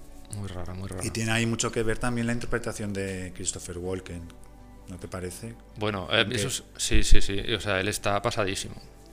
Mira que a él me, Está- gus- me gustan a mí mucho estos actores, Christopher Walken, Sí. todos estos así que son como muy excéntricos y tal. Pero aquí está. Pero La verdad ¿te es que hay que no echarle, hay que ponerle ganas porque está pasadito, ¿eh? Es que a veces parece que está interpretando a un italoamericano. No sé lo que está haciendo ahí, pero es que incluso los gestos y todo es como. Aquí yo voy a hacer lo que me salga de los huevos. Yo me preguntaba cómo hubiera sido eh, esta película si en lugar de un actor, un histrión como él, que Mm. le gusta eso. eh, en fin, eh, si tú pones como a un actor más de género, de con Sí. limitado registro, de Mm. que sería lo más común en este tipo de historia, ¿no? O sea, Sí. un, pues una persona más, eso, Robert Foster, por ejemplo, que es como, o sea, no, es más contenido, más tal, ¿sabes? ¿Cómo sería el, la película? ¿Hubiera sido totalmente diferente? ¿Mejor o peor? Desde luego peor. Para ti peor. O sea, que te parece excesiva su interpretación, pero a la vez te parece que le va bien a la película. Yo creo que le va bien, sí. Y yo creo que ahí tuvo que tener el, él tuvo que tener ahí discusiones con, Sí, sí. tuvo. con- eh, porque él es como que yo soy Christopher Walken y yo voy a hacer aquí lo que me sale de los huevos. Da esa Es que a veces parece que esté en, en su personaje de Pennies from Heaven, que hace el musical, porque como hace el juego este del sombrerito, Sí, se lo verdad, quita, se lo pone. Es que es verdad. Ya hay, hay momentos que, y al final cuando aparece vestido de mago, Sí, es que también es esa, ese mismo... Claro, entonces eso es muy desconcertante, porque es verdad. sí. Y como que improvisa, ¿no? Sí, improvisaron mucho según... Esta cosa que hacen los, los actores a veces que improvisan sus propios gestos, los meten en Sí. secuencias y tal. No sé. Pero bueno, visto desde ese punto, pues mira, igual acertó él. Y dijo, esto es tan bizarro Hombre, que yo aquí que le voy a dar un la punto más de... lo- la, la gente que nos gusta Christopher Walken, pues es un gancho, o sea, un punto no más para verla. Pero volviendo al argumento, eh, esa noche es cuando él es abducido, entonces él empieza a tener, eh, bueno, realmente ya desde la primera noche él está como cambiado, porque el hijo le dice mucho esto de papá, estás triste. Sabes Cuando que el, cuando esto que él tienes- hablamos de los significados y de varias capas, yo creo que también él está hablando de un proceso creativo, él es un escritor Sí, y tal. eso influye mucho. Está hablando de una sí, depresión o de un, problema Sí, que él tiene, ¿no? Sí, sí. Porque el niño ya se lo nota, que este, el padre está como muy fuera de la... De hecho, tiene, tiene, tiene momentos como que está como violento, otros de repente... Como una persona también un poco que le cuesta mostrar su cariño. A veces el, el hijo le exige como más... sí. O la mujer. Cuando en una película el personaje es así, un escritor o eso, eh, siempre está ahí el factor de que hay un... Eso está ahí. o sea, Crisis no, no es, no es casual, o sea, que, que mucho de, lo, de su problema posiblemente tenga que ver con eso. Pero para mí lo que pasa es que él realmente no siente lo que él está escribiendo en ese momento, que viene de pues una continuar ese estatus de, de, de escritor de éxito de género y a lo mejor no es exactamente lo que él está escribiendo en ese momento lo que él siente que tiene que escribir creo yo porque si te fijas lo- luego él lo que sacó fue Communion que era lo que realmente Que es como además lo que, le, lo que le cuerpo- salva, ¿no? En la peli, sí, lo que le salva y lo que él de alguna manera confluye en ese momento de su vida que es algo que él tiene que sacar Claro. y ahí es cuando se reconduce él también como Exacto. eso. Pero a mí me gusta mucho eso de que el hijo le pregunte como le diga, pero papá, ¿por qué te pasa? ¿Estás Mm. Todo esto y que... Y que el niño además después de esa primera noche también tiene un humor raro. O sea, en la escuela tiene problemas, con la madre tiene... la- el- ella la- lo nota muy como desanimado Sí. como muy raro. Y se lo dice a él, le dice, es que el, el niño está muy extraño. Y entonces, claro, eso también dices, a ver, ha pasado eso la- esa primera noche y quienes eh, lo han vivido de manera, o sea, a quienes les ha afectado más profundamente es al- a, los dos, al padre y Al al, padre y niño. al O hijo. sea, ya nos está marcando un poco aquí quiénes son los, los protagonistas de, de Mm. esta abducción. Esa noche de Navidad, otra vez, de hecho, hay otro plano que es como el de Xtro en la cama con sangre, pero aquí es como hace un plano del niño en la cama también, y es como que alguien le tira de las piernas, pero es un plano de unas piernas de un niño en pijama, y es una imagen también muy así, muy de. Que dices, uy, uy, esto. Sí. no sé". Sí, de hecho el niño tiene mucho protagonismo en la película. Sí. Y aquí mucho. hablamos de él, pero el niño está todo el rato Es que tiene que ver, todo o el sea, rato. tiene que ver. eh, hay algo, un detonador ahí de una. Es que no sé si a decirlo ya esto. Cuando una persona ha sufrido abusos en su infancia, a ver, yo no, esto no lo sé porque no soy ningún experto, pero eh, cuando se hace adulto, de alguna manera reproduce eso que a él, él vivió. De Claro. alguna manera, no sé cómo funciona en la mente, pero eh, y hace que esto se transmite genera bueno no esto se, se ha comentado no no es así Se transmite siempre, igual que el maltrato. Y quizá pueda ser que él lo que está bloqueando es el hecho de que quizá él ha sufrido abusos y lo que no quiere es repetirlos con su hijo y de ahí Sí. viene todo ese bloqueo. absolutamente él siente el impulso de hacer lo mismo con el hijo de lo que a él le hicieron ¿vale? Exacto. Que eso sí es, entonces eso es lo que él lo Al la bloquear eso, realmente es su manera de camuflar o de o mezclar con sus propias vivencias del pasado porque claro la bruma del tiempo no de tú lo, lo que puedas recordar de lo que cuando eras niño lo recuerdas de manera muy distorsionada y fantasiosa. Entonces en lugar de recordar a una persona si es de noche y tú estás en la habitación recuerdas una figura. Tú a partir de ahí le puedes dar la imagen de si en ese momento el imaginario colectivo era más de ovnis extraterrestres van a ser ovnis van a ser extraterrestres. Para mí es evidente esto en comunión. Y aparte hay una cosa muy importante. Eh, Strieber era una persona que fue a un colegio católico, que se ha definido como persona católica en su vida adulta. Sí, La película se llama Comunión. A ver, sí, sí. esto sucede en Navidad, que es una fecha de fuerte carga, es el nacimiento de, de Cristo. Una, a ver, evidentemente, y esto lo digo ya, lo que le pasa a Willy Strieber, y se puede enfadar, sí, oye, vigilante, que... A ver, Que él cuando fue un niño Hmm. y participaba de esos ritos, eh, Fue un niño abusado. fue un niño decir. abusado en el, en el ambiente ese de la iglesia. Y se Esto no se sabe, esto es tu interpretación. Eso es mi interpretación, ¿vale? Sí. Eh, en estas fechas navideñas, pues de repente el niño está en la edad de- en la que él seguramente tuvo esos episodios y él nota ese Se le desata de detonador repente de- eso, exacto. tiene ese impulso de hacerlo mismo. Hay que decir que, que Strieber eh, ha coqueteado con budismo, luego a raíz, de, a raíz del libro de Communion se mete así como en, en temas así como muy de New Age, de la hermandad, de los seres de espaciales, todas estas cosas. Luego colabora en un hace Dreamland, que es un programa de radio podcast, podemos decir ahora, como del año 2000 o así, con un. No me acuerdo cómo se llama el, que llevaba el, podca- el programa este. Bueno, el caso es que empiezan a hablar de temas así como conspiranoicos y tal. O sea, es un tipo curioso, como que ha ido. Como que ha ido buscando por muchos lados eh, esta cosa como de saber quién eres o esta cosa personal que lo ha ido buscando por, por distintas religiones. Pero a mí eso me historias. parece, a mí eso me parece yo, me gustaría ser budista dentro de un tiempo. una huida al final es lo mismo, ¿no? Es como esa búsqueda al final es un... Prefiero ser ultracuerpo al final en la va- variante budista, Budista. que es otra forma de ultracuerpos. Esa me convence más, sí.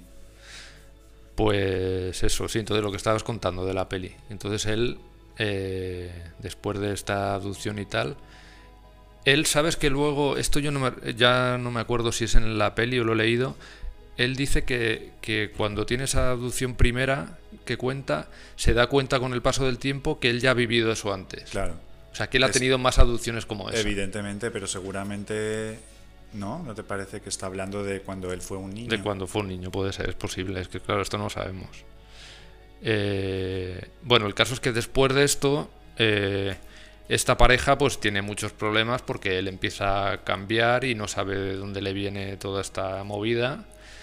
Y, y hay que decir que, que va a consulta Sí, va, ¿no? va a la consulta y, y- de, Fra- de la actriz que es Frances, a ver si lo digo bien, Sternhagen.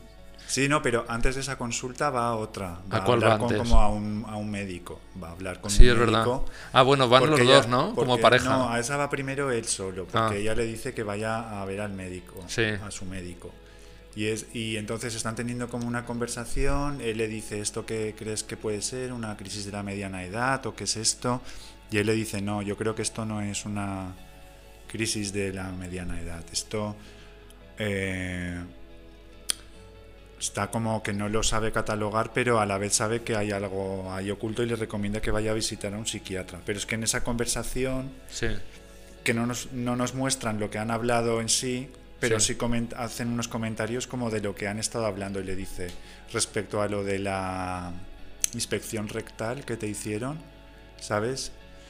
Creo que tendrías que ir a hablar con un psiquiatra y, y le recomienda a esta doctora, que es Mm. Frances Sterhagen, ¿no? La actriz Sí. estupenda, Que siempre hace de doctora siempre de doctora. en todas eh, las películas. Sí, y aparece también en Racing Kind, la de Sí.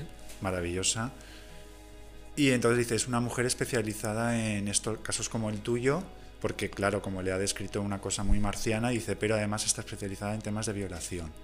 Ajá. Esto se lo dice. Claro, entonces él se queda un poco así, tampoco se le da mucha importancia, pero cuando se lo cuenta a la mujer, sí le dice, es una doctora especializada en casos de violación, y la mujer se queda como, pero ¿qué está pasando? O De hecho, él directamente hay un momento que habla, cuando ya consigue hablar más del tema Sí. de forma más explícita y tal, habla que, que se ha sentido violado. Claro. Se lo dice. Pero eso es que en esa abducción lo que hicieron fue, eh, primero, clavarle como una aguja larga en el, como en la sien o en el cuello, en el cuello.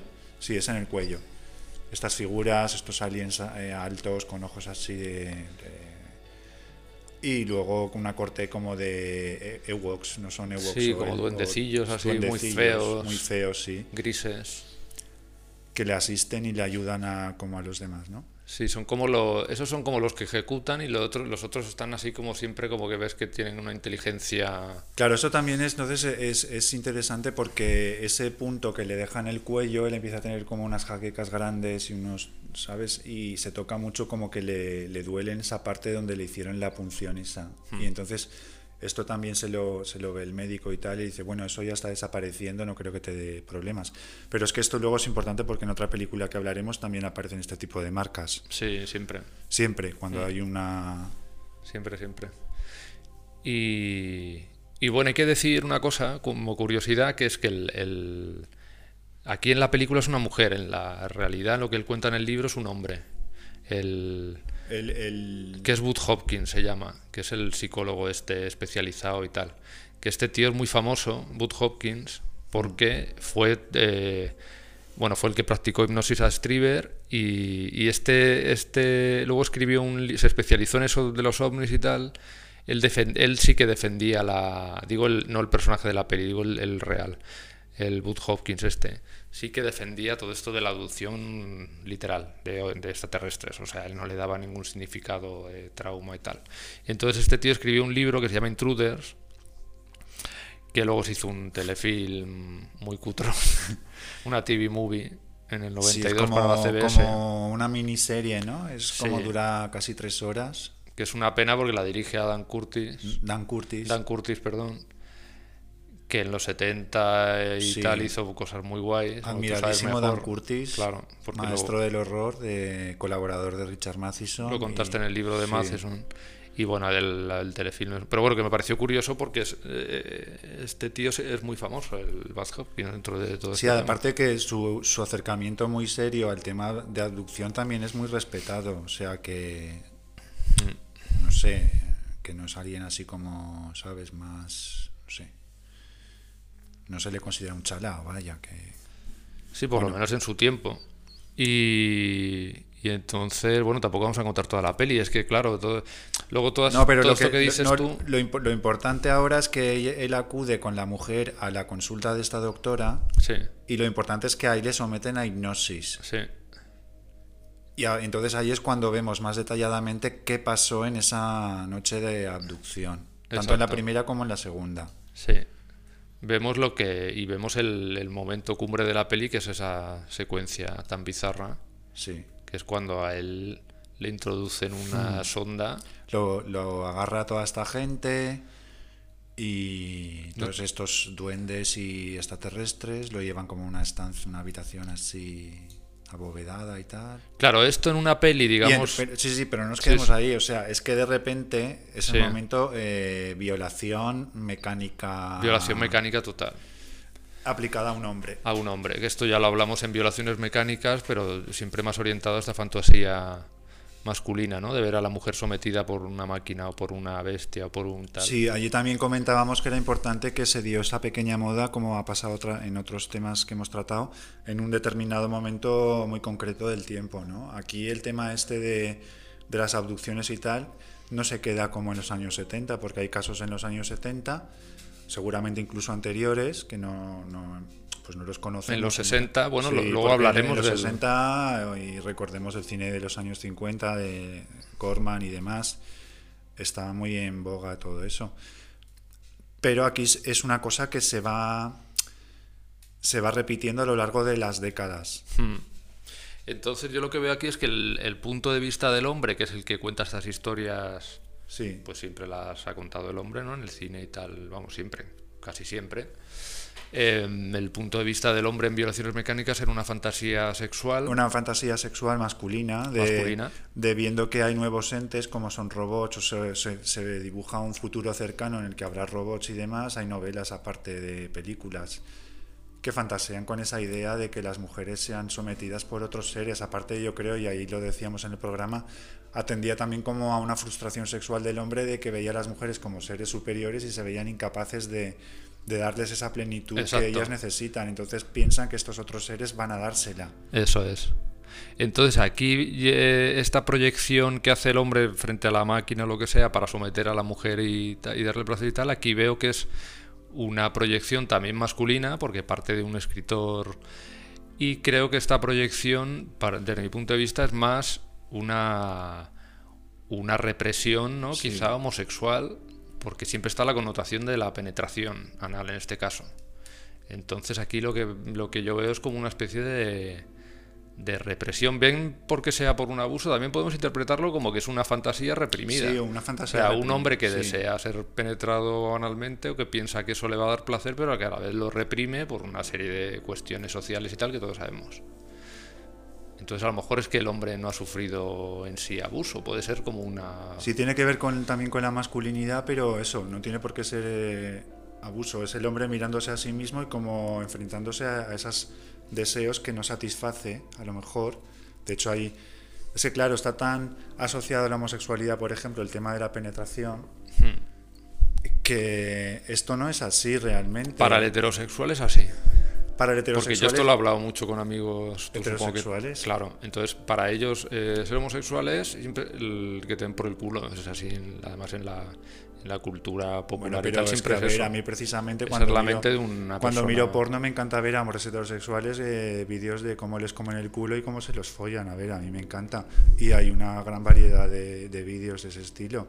O sea, eh, yo no he hablado con heterosexuales a lo mejor sobre este tema, pero que hay gente que, introduce eso con menos prejuicios y lo hace, ¿vale? Es que no es que... A ver, eh, ¿cómo decirlo?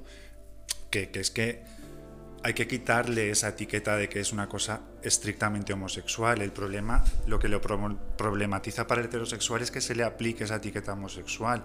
Pero eso, en una persona liberada, hablemos del Marqués de Sade o demás, que lo introducía absolutamente en sus prácticas, según su humor y su modo, pues hacía una cosa, otra. Claro, pero entonces ya estás hablando de, la, de esa connotación que, que lleva esta represión, que es lo que provoca precisamente estos... Claro, pues igual puede ser una pulsión suya de, Claro. de- sea por lo que sea, de algún suceso del pasado, o porque él siendo una un niño, fantasía. cuando es que a veces se comenta que un niño está como que es un ángel, ¿no? que no tiene una sexualidad definida, que está entre una cosa y otra, ha podido disfrutar de eso y luego lo ha sepultado en su memoria, es que no, no lo sé. Mira, yo conocí una persona, mm, eh, un amigo, digamos, que siendo heterosexual me, me contó una vez que esto le costaba, quiero decir, no creo que se le haya contado a, mucha gente, obviamente, me lo contó a mí así como...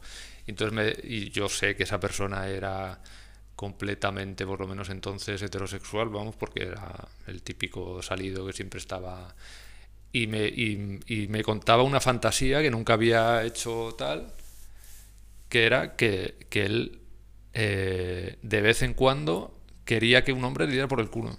Claro, es que es absolutamente... Pero solo eso, o sea, él Mm. no veía más allá de, de simplemente la, esa, esa forma de Sí. sexualidad y tal. Es que aquí... no le sí. interesaba nada más de- del tema. Entonces me parece muy significativo con esto, ¿no? Que de repente un hombre pueda tener, un hombre heterosexual pueda tener esa fantasía y la reprima de alguna forma porque no entra dentro de su parámetros de su vida, de su matrimonio, de su... Sí, porque estamos todos muy condicionados por el, eh, por una parte el lenguaje y las trampas que tiene, de la, la carga que tiene las etiquetas y demás, y luego que la masculinidad se ha, se ha cincelado de tal manera como que tiene que ser exactamente así, que los hombres ahí tienen mucho problema para, bueno, los hombres y luego los homosexuales también, que cada uno tiene su, o sea, su jaula, digamos, de lo que implica etiquetarte de esa manera, ¿no? Pero sí, yo creo que esa pulsión es mucho más común de lo que creemos en, en el mundo heterosexual, ¿eh? O sea, Entonces para mí todas estas historias se pueden leer de esas dos formas, Sí. del- desde el abuso y desde también desde la sí, represión. yo aquí de- me inclino a pensar que sí que hay tema de abuso, porque Tiene, hay tiene un- la pinta, sí. una desde el mismo título, ya te digo, que sea comunión. Mm. Y yo como niño educado en la fe cristiana, no sé tú, pero para mí, eh, Yo la verdad es que no. a mí mis padres me han, a nuestra familia, nos- luego ya claro, cuando ya te haces mayor, como que eran también unos tiempos en los que la iglesia y la religión tenían una importancia que hoy día ya no tiene. Claro. Pero yo he, he ido por cojones, me llevaban a misa, tenía que ir a misa, he visto lo que era ese paso eh, de la primera comunión, que no deja de tener, ahora eh, con el tiempo además, eh, con todo el boom de pederastia en la iglesia y demás, que antes no se hablaba de eso, luego estuvo más en boca de todos. A los curas yo los veo como absolutamente seres absolutamente unos engendros que no han, no han podido desarrollar su sexualidad o si lo han hecho, lo han hecho de manera muy perversa. Entonces tú ves a un cura delante de un niño y, y ya instantá- instantáneamente eh, tienes como ideas como de, uff, ¿sabes? No. Claro, pero fíjate que yo, por ejemplo, en no he el hecho la comunión Sí, y yo no tengo esa visión tan... yo sí, yo sí pero la porque tengo. no, porque no ha sido Yo la tengo, pero ¿sabes por qué? Porque igual tú no has sentido el terror en ese momento. Claro, es que es- todo Yo sí viene lo he sentido, porque ya te digo, eh, tú ves a un cura poniéndole en la boca a un niño que abre la boca y le pone encima de la lengua esa cosa. Bueno, solo ha contado Almodóvar varias veces, de hecho. Claro, es que no me extraña, así. porque es que de verdad es, una, es algo súper pervertido. Además, ¿qué me estás diciendo? ¿Puedes ahora comulgar? ¿Por qué? ¿Por qué ahora? ¿No es que ahora ya te puedo violar? Esto igual suena fatal, pero es que para mí yo lo veo así. Es una manera de la aprobación esa de, bueno, ya Ya a ti- tienes eres un niño, pero ya tienes cierta para- edad en la que puedes participar de, de estos juegos, ¿no? Mm. Y yo para mí lo veo, el, el comunión para mí es sinónimo de violación, absolutamente. ¿Ves? Pero es que es muy curioso cómo cada uno lo lleva. Pero porque esto. yo luego, eh, bueno, mi- sobre todo mi madre, eh, esto es una cosa bastante personal, pero bueno, la voy a contar. Pero esto va a gustar mucho en. No, eh, pues En- en eh, nos animaba mucho a ir a, iglesia, a la iglesia, a esta misa de niños. Mm. O sea, no sé si eso es, es en todas las iglesias, pero una misa de niños. Ujú. Era todo muy, muy pervertido, lo veo así como en el recuerdo, muy pervertido, ¿sabes? Ni- Pero entonces ya lo veías o es algo que Sí, ves no, no, ahora? ya lo veía, sí. Lo Pero es que notaba. luego eh, estas conexiones de como los niños más católicos se les llevaba participaban en encuentros espirituales, no, Sí. ejer- ejercicios espirituales, Sí. Eh, se los llevaban unos días a un monasterio, allí hacían actividades. Bueno, esto es como lo de los Boy Scouts, ¿no? Sí, es- eh, Al al final es estamos hablando todo de cosas, sea iglesia Es que siempre o, es lo mismo, si te sí, o otro tipo de organizaciones, ¿no? Pero y un, hubo un día Hmm. eh, que, bueno, mi hermano y yo fuimos llevados a un... No a, a quedarnos allí a dormir ni nada, pero Como pasar el día, ¿no? sí, entonces allí había... Veías como los niños se te acercaban y te hablaban y era como una cosa muy... Hacían como... mm, No sé, como que veías que te querían arrastrar como a algo. No sé. Sí. No sabías como a qué, pero tanto mi hermano como yo estábamos como muy, muy horrorizados y estábamos como tiesos, como no queremos estar aquí. Hmm. Y luego hubo un día, y no pasó nada, ¿no? Eh, eh, pero luego hubo un día que nosotros horrorizados pensábamos que eso ya no nos lo iban a volver a... O sea, por favor, que además compréndelo que nos da puto igual la iglesia, eh, es que al contrario, es que no, no va por ahí. Entonces te molesta, que aunque seas un niño esas cosas las tienes claras. Coño, no me dejas ir a eso. Claro. Y otro día llaman a la puerta, nosotros no sabíamos nada y hay un monaguillo de la iglesia que tenemos conocido de cuando vamos a misa, con el- un flequillo perfectamente recortado sobre sus cejas, un aspecto como muy angelical, mariano, Sí. y que dice que viene que se nos va a llevar a unos ejercicios espiri- espirituales. O sea, que os va a aducir. Sí. Es una aducción. Entonces mi hermano y yo, o sea, nos volvemos locos porque ni de coña, o sea, lloramos, nos tiramos por el suelo, nos agarramos a los muebles. Mamá, que no quiero ir. Sí que no, no, no, pero eh, una cosa que, como sabes que no, o sea, no. Que ya está bien, que ni Claro, coña. entonces yo ahí te digo que yo sentí verdadero terror. Y claro, el monaguillo lo vio. O sea, vio que estos niños estaban aterrorizados, pero en plan. eh, como si nos fuera a llevar. el- Satanizados. sí, Estabais satanizados. totalmente el anticristo en el suelo. Claro. Y ahí agarrados a las mes, patas de las mesas, llorando, así. Y entonces, claro, yo sentí el terror. Y entonces, para mí, la iglesia es una cosa súper terrorífica. Claro, claro. Entonces, yo te lo digo que como niño que ha sido educado en esas cosas, entiendo muy bien lo que Striver está contando, porque es que realmente eso está muy, muy impregnado. Y de hecho, claramente, como muestra Mysterious Skin, y luego lo contaremos, los adultos abus- que abusan de los niños no lo hacen a veces solos. Enganchan a otros niños pequeños para usarlos como vehículo. Como cebo, como tal. ¿No? ¿Ves cómo es divertido? Sí, ¿Ves sí, cómo sí. tal? ¿No? Es que es- te lo vas a pasar genial. Hmm. Y esos niños, los duendes, los diminutos, porque hay unos que miden como 1,20 Ujú. y luego están los altos, los de ojos así. Los pequeños son los niños, Ujú. son los monaguillos, los, los que utilizan, y los otros son los curas. Te gustará más o menos esta interpretación, pero es lo que yo, yo he visto. Me gusta porque es otra. Porque no, vamos, es- no la había oído, con lo cual me, me- me gusta. Me gusta que haya muchas interpretaciones, claro.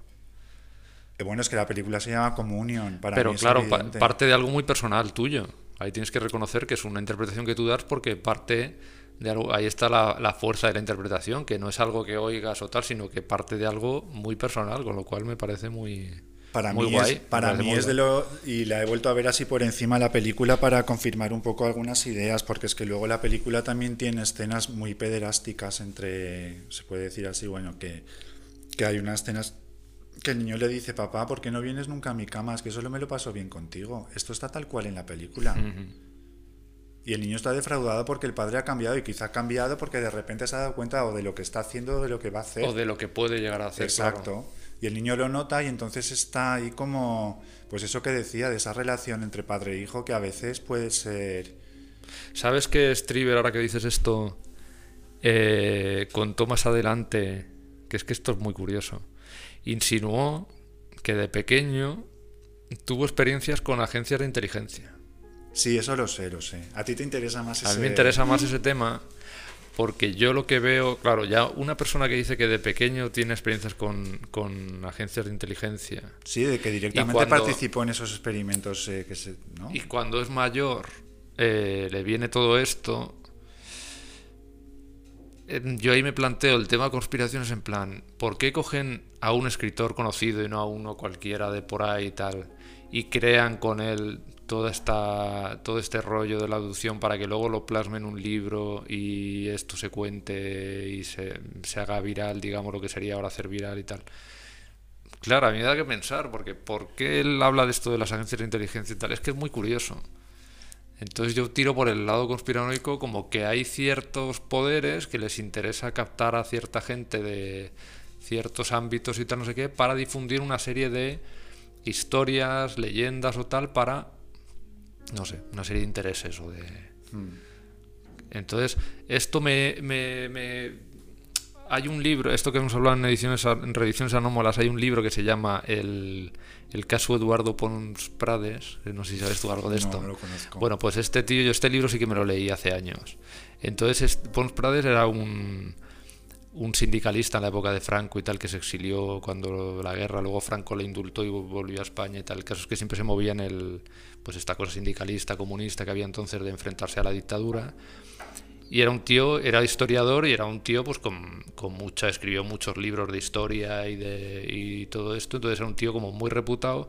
Y es que este en los años 70, en un viaje de estos que hacía pues de España a Francia, porque él se exilió en Francia, estuvo viviendo ahí unos años, que es donde tuvo, escribió sobre todo y luego volvió a España.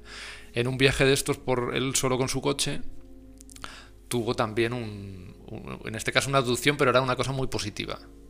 O sea, su experiencia es que le adujeron le llevaron una nave, unos seres con una tecnología y una inteligencia y tal superior a la nuestra, y le contaron minuciosamente, eso está contado en el libro que él escribió, minuciosamente lo que iba a ser el futuro en la Tierra y cómo nosotros éramos unos seres que estábamos todavía, que ellos nos iban a ayudar a, desarrollarnos más y tal, y que todo esto iba a ser una cosa como muy New Age y muy bonita de hermandad de, de seres y que no nos preocupáramos y que tal y cual. Entonces, esto en su día fue muy fuerte también, como, el, como en el caso de. Por eso conecta muy bien con Striver, porque este tío se la jugó. Este tío era un historiador, o sea, ni siquiera un escritor de terror, que ahí puedes decir que, está jugando un poco con la ficción. En realidad, esto era un historiador muy reputado. De hecho, en sus biografías nunca se comenta esto porque es como desprestigiarle. De hecho, esto se lo publicó Planeta y, le, y el, editor, por lo visto, estaba muy en contra de publicar eso porque decía, tío, vas a echar por tierra todo tu prestigio porque esto es una mierda. Sí, como artículos de revista barata, como lo que dice la mujer. Entonces esto se publicó y, y, el tío con dos cojones dijo que sí, que eso había que publicarlo y sacó un libro, que es el, caso Pons Prades, que cuenta con, muy minuciosamente todo. también le... Porque decía que estos seres se lo habían hecho él aposta porque porque querían que, que lo plasmara en un libro y que lo contara con todo detalle, porque eso en el futuro iba a servir para una serie de historias y tal. Pero no habla de... No habla nada traumático. rectales. No, no, no, no. Esto le llevan en la nave, entonces él está allí sentado, le enseñan mapas, le enseñan imágenes, le enseñan cosas. Yo no recuerdo bien todo, pero le, hablan un poco de, los seres que hay fuera en el universo y, y, la Tierra porque estamos aquí y tal, y todo este rollo. O sea, todo muy positivo. Entonces, pero es curioso, porque repetimos el mismo patrón de alguien sí, de, de, prestigio eso es interesante que se sirven de, esta persona para difundir una serie de cosas pero él cuando le pasó eso ya era una persona de prestigio hombre él, nació en los años 20 o 30 o sea ahí ya tendría sus 50 ah, y pico años o sea y ahí ya había ya toda su, su historia de oposición al régimen y de y de historiador y todo eso ya la tenía totalmente hecha, claro. Entonces, claro, el editor le dijo, mira, esto no lo publiques, porque esto... Y de hecho el editor dijo, declaró que, que si no llega a ser por él, porque, porque sabía de su... le conocía personalmente y sabía de su prestigio y de todo esto, ¿no? Y de su amistad, que pensaría que era un chalao, claro. Claro. Pero fíjate, le convenció para que lo publicara y se publicó. Es el- Ahí es que siempre estamos, de todas maneras, Entonces esto es muy curioso.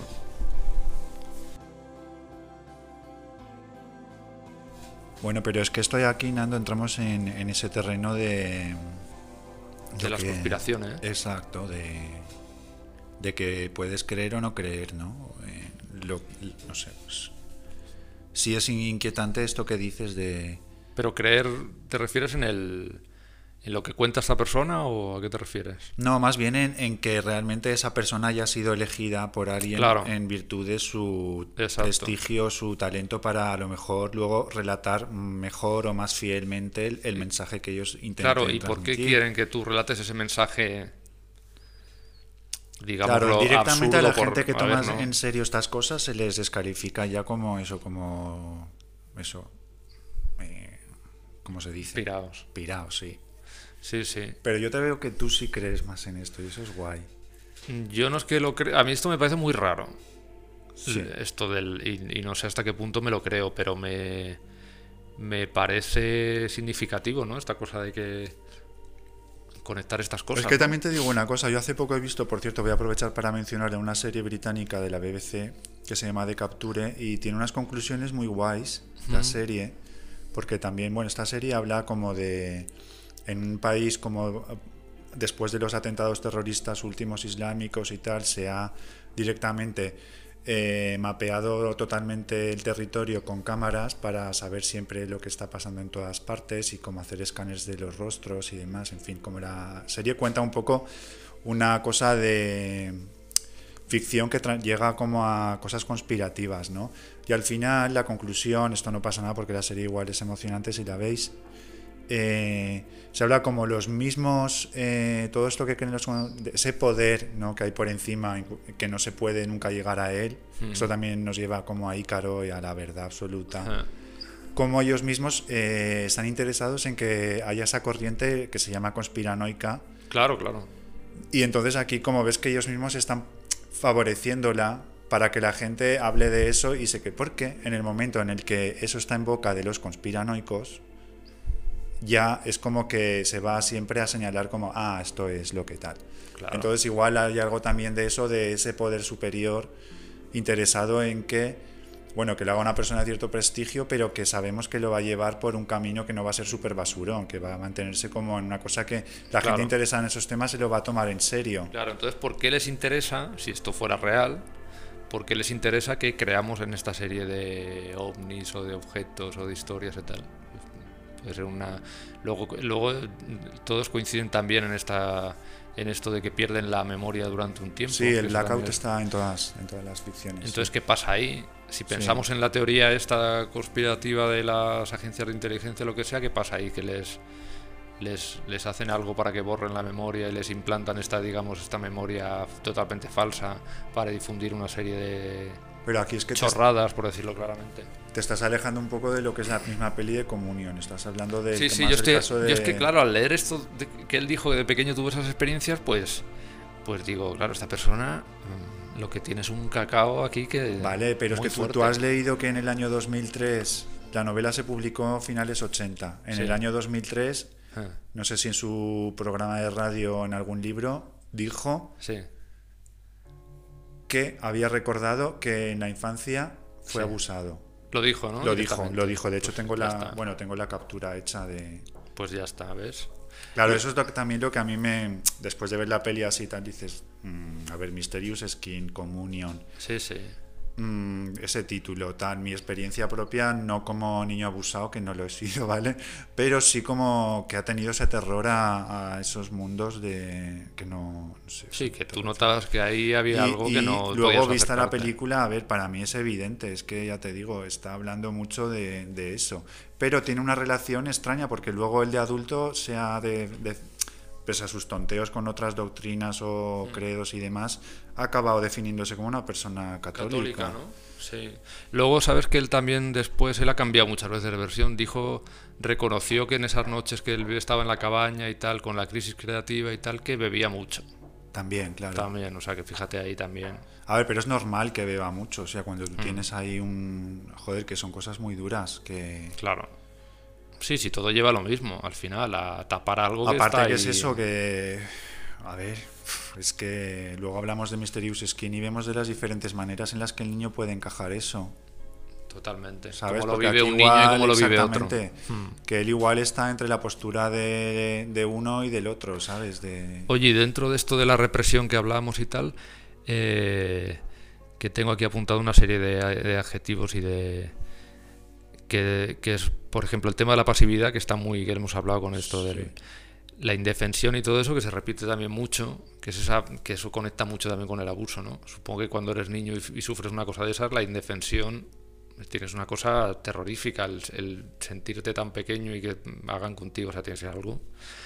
Y luego hay un punto de masoquismo sexual. O sea, toda la gente, no toda la gente, no se puede decir, pero bueno, la gente que sufre abusos y tal, una forma de superar eso, digamos, también es desarrollar un que se puede desarrollar, que no tiene por qué ser una persona masoquista haber sufrido abusos, pero que también desarrollan cierto masoquismo, repiten una serie de conductas, igual que una, una mujer maltratada, por ejemplo, pues se sabe que repite una serie de patrones en el hombre y tal, como que busca un hombre que la vuelva a maltratar, que es algo muy igual no está no está bien visto decirlo, pero es que es así, o sea, Sí, eso se sabe en eso psicología. no se puede decir, pero claro, aquí hay cosas que son Pero es algo que, son le muy supera a ella, que no, se lo hace. pueden O sea, quiero contar, decir, es sí. que claro, es algo que, que ella, ella ha sufrido probablemente maltrato de pequeño, entonces eso pues busca un tipo de hombre a lo mejor que la vaya a maltratar. Es que eso es- Bueno, y esto yo eso es pienso... así. Claro.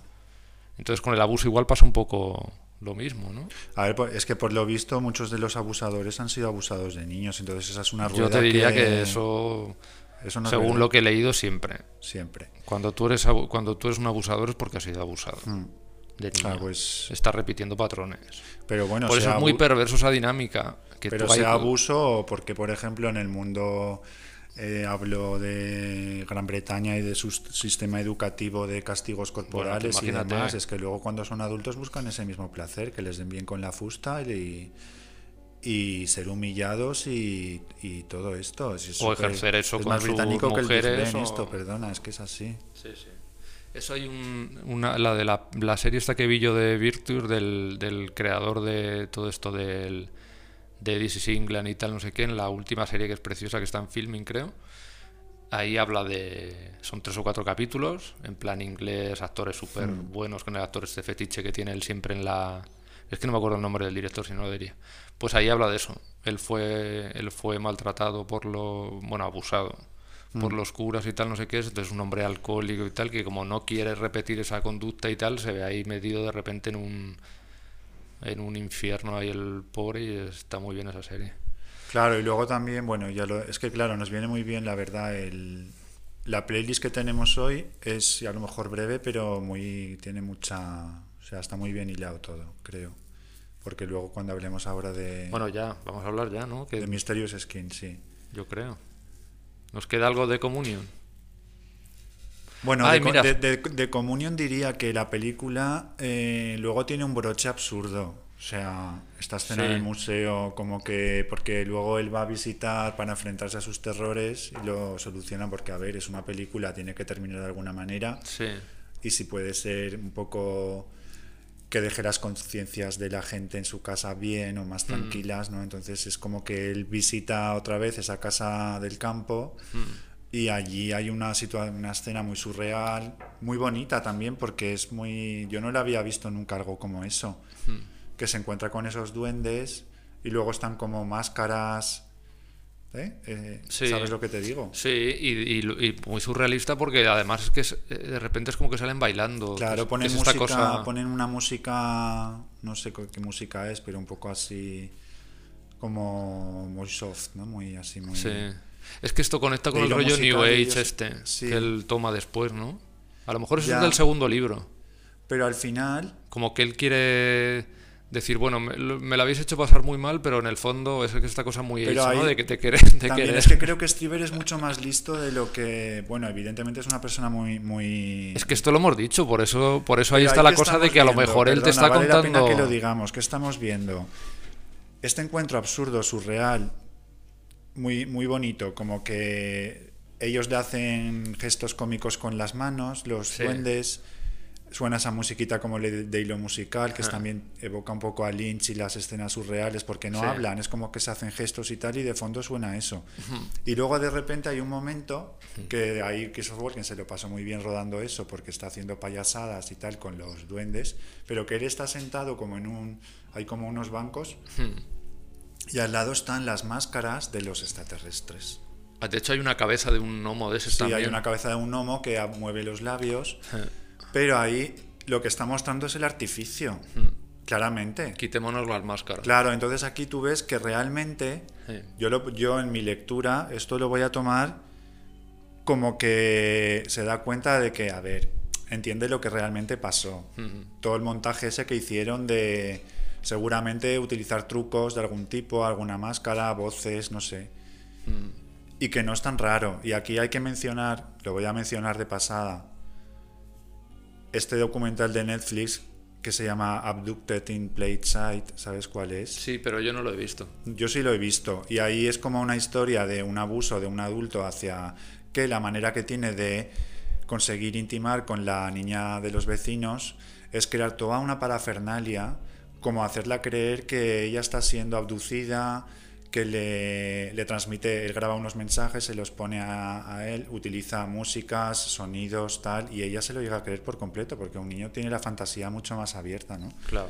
Y entonces eh, es curioso que esa peli, que también, ese documental, que está, es entretenido, está bien, eh, nos da un poco las claves también para entender estas cosas, ¿sabes? Que de alguna manera todo ese imaginario ha sido utilizado para acercarse también a los niños, ¿no? ¿No sí. crees? Sí, sí, está muy bien eso, sí. Totalmente. Y entonces eso, después de todo esto, él como que está más en paz consigo mismo y nos da esa escena final que la mujer y él están otra Por vez. eso digo que a lo mejor eso es del segundo libro, más sí, bien, ¿no? pu- Puede eh, ser. O sea, el que, Toda esta parte de la Sí. película. claro, pues Que quizá esto lo cuenta en el, en el. O quizás está solo en la peli, no lo sé, no lo sabemos. Eh, pues eso, eso es comunión. Pues ya co- con eso te. Comunión, madre mía. La verdad es que yo no la había visto, o sea, sí que había leído, o sea, sí que había oído hablar mucho del fenómeno y tal, pero pero aún así la peli me iba sorprendiendo todo el rato y me metió mucho y reconozco eso que, que es una peli que te que a lo mejor puedes decir a la media hora iros a tomar por culo esto Sí. que es esto, ¿sabes? Entonces sí. Oye, vamos a antes de hablar de Misterios Skin, vamos a poner un tema muy cortito que es de un grupo que se llama eh, Ancle, con K en vez de con C.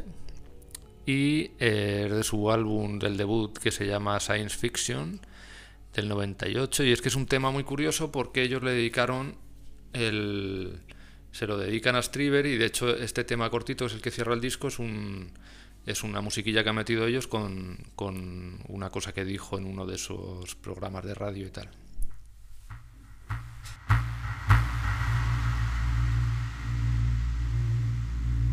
Uh, I feel that this has given me the most incredible and wonderful thing that I have ever been given, and also the, the worst. It's a mixed bag. It, I, I have been taken to the absolutely to the depths of extreme terror by this. I've had my whole soul undermined by it.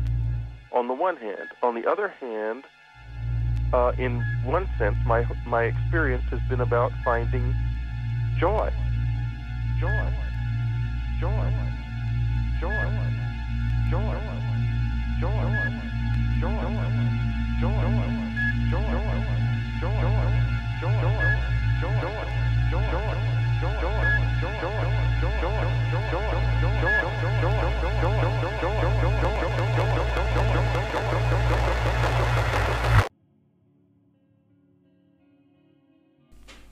Y ya llegamos a la película que de alguna manera, va, eh, con perdón de Xtro, o sea, es la que tiene esta idea tan bonita de asociar las abducciones con o lo- los abusos infantiles con ese imaginario pop, ¿no? De, de platillos volantes, marcianos y demás, que es Mysterious Skin. Fíjate año- que para mí esto es como la. Todo esto que hemos hablado, la peli que te lo cuenta así Totalmente. ya directamente.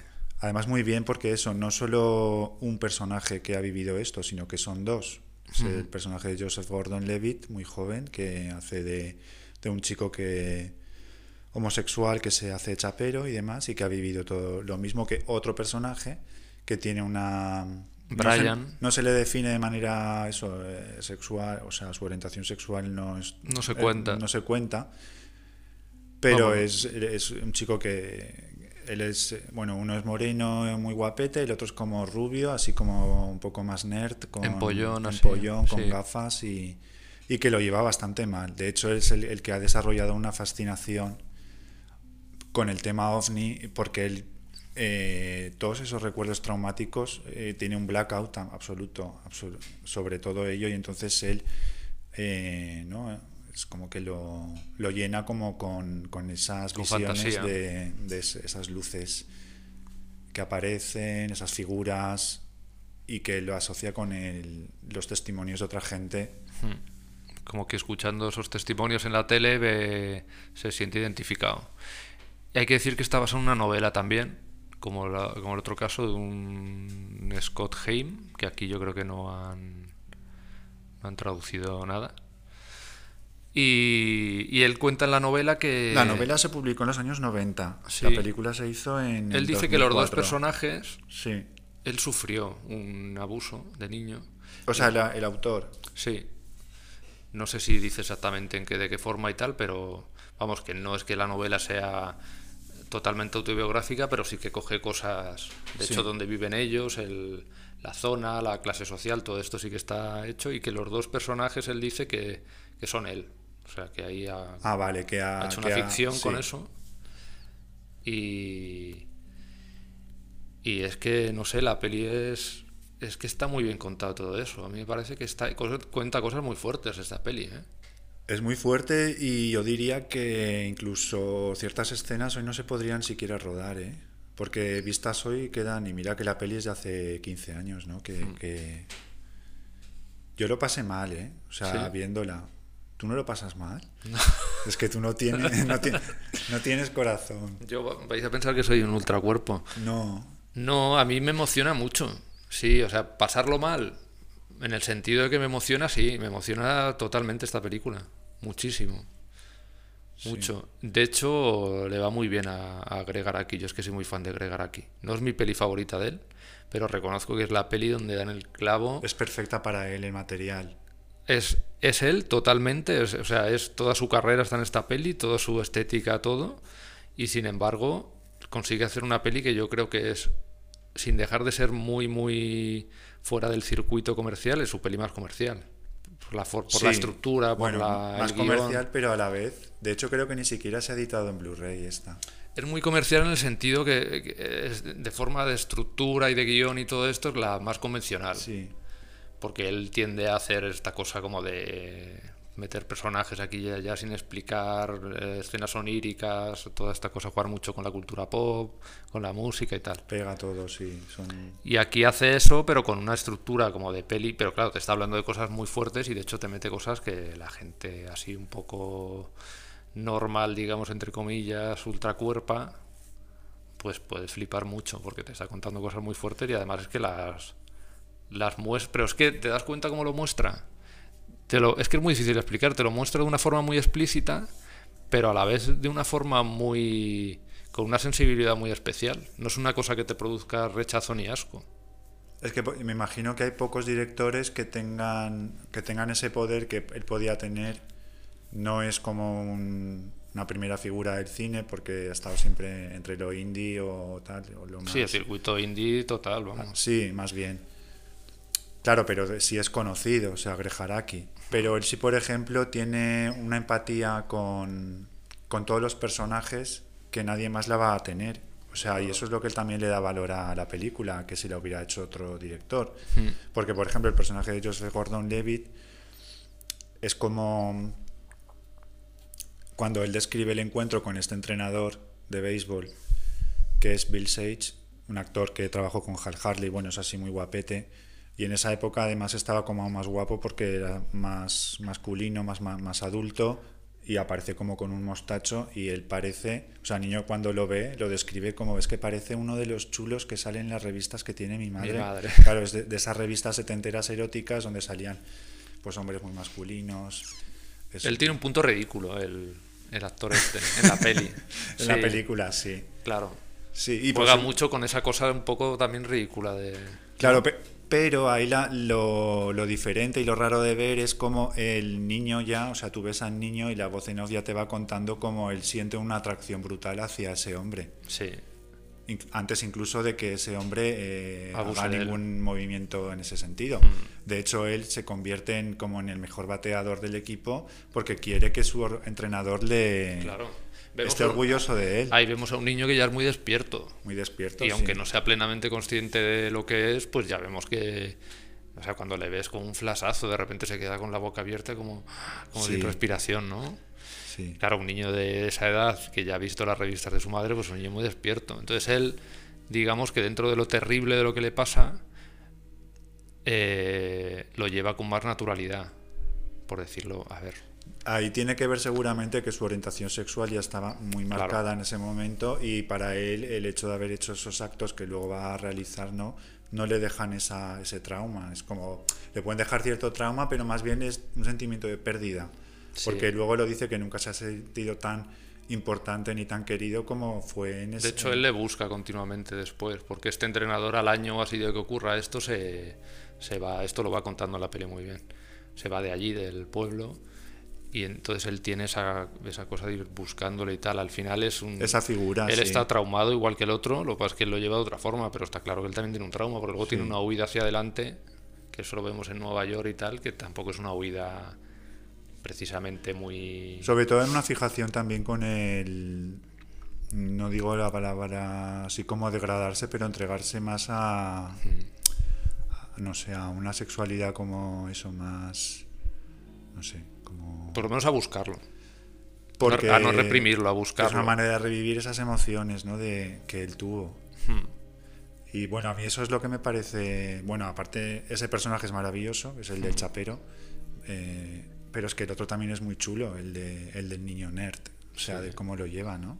El otro, claro. Es, el otro lo lleva de forma completamente distinta.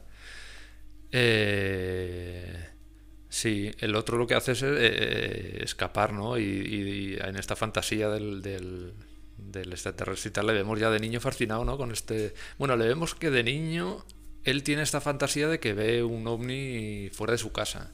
Y que incluso lo comparte con la madre y tal. ¿Te acuerdas de eso? Sí.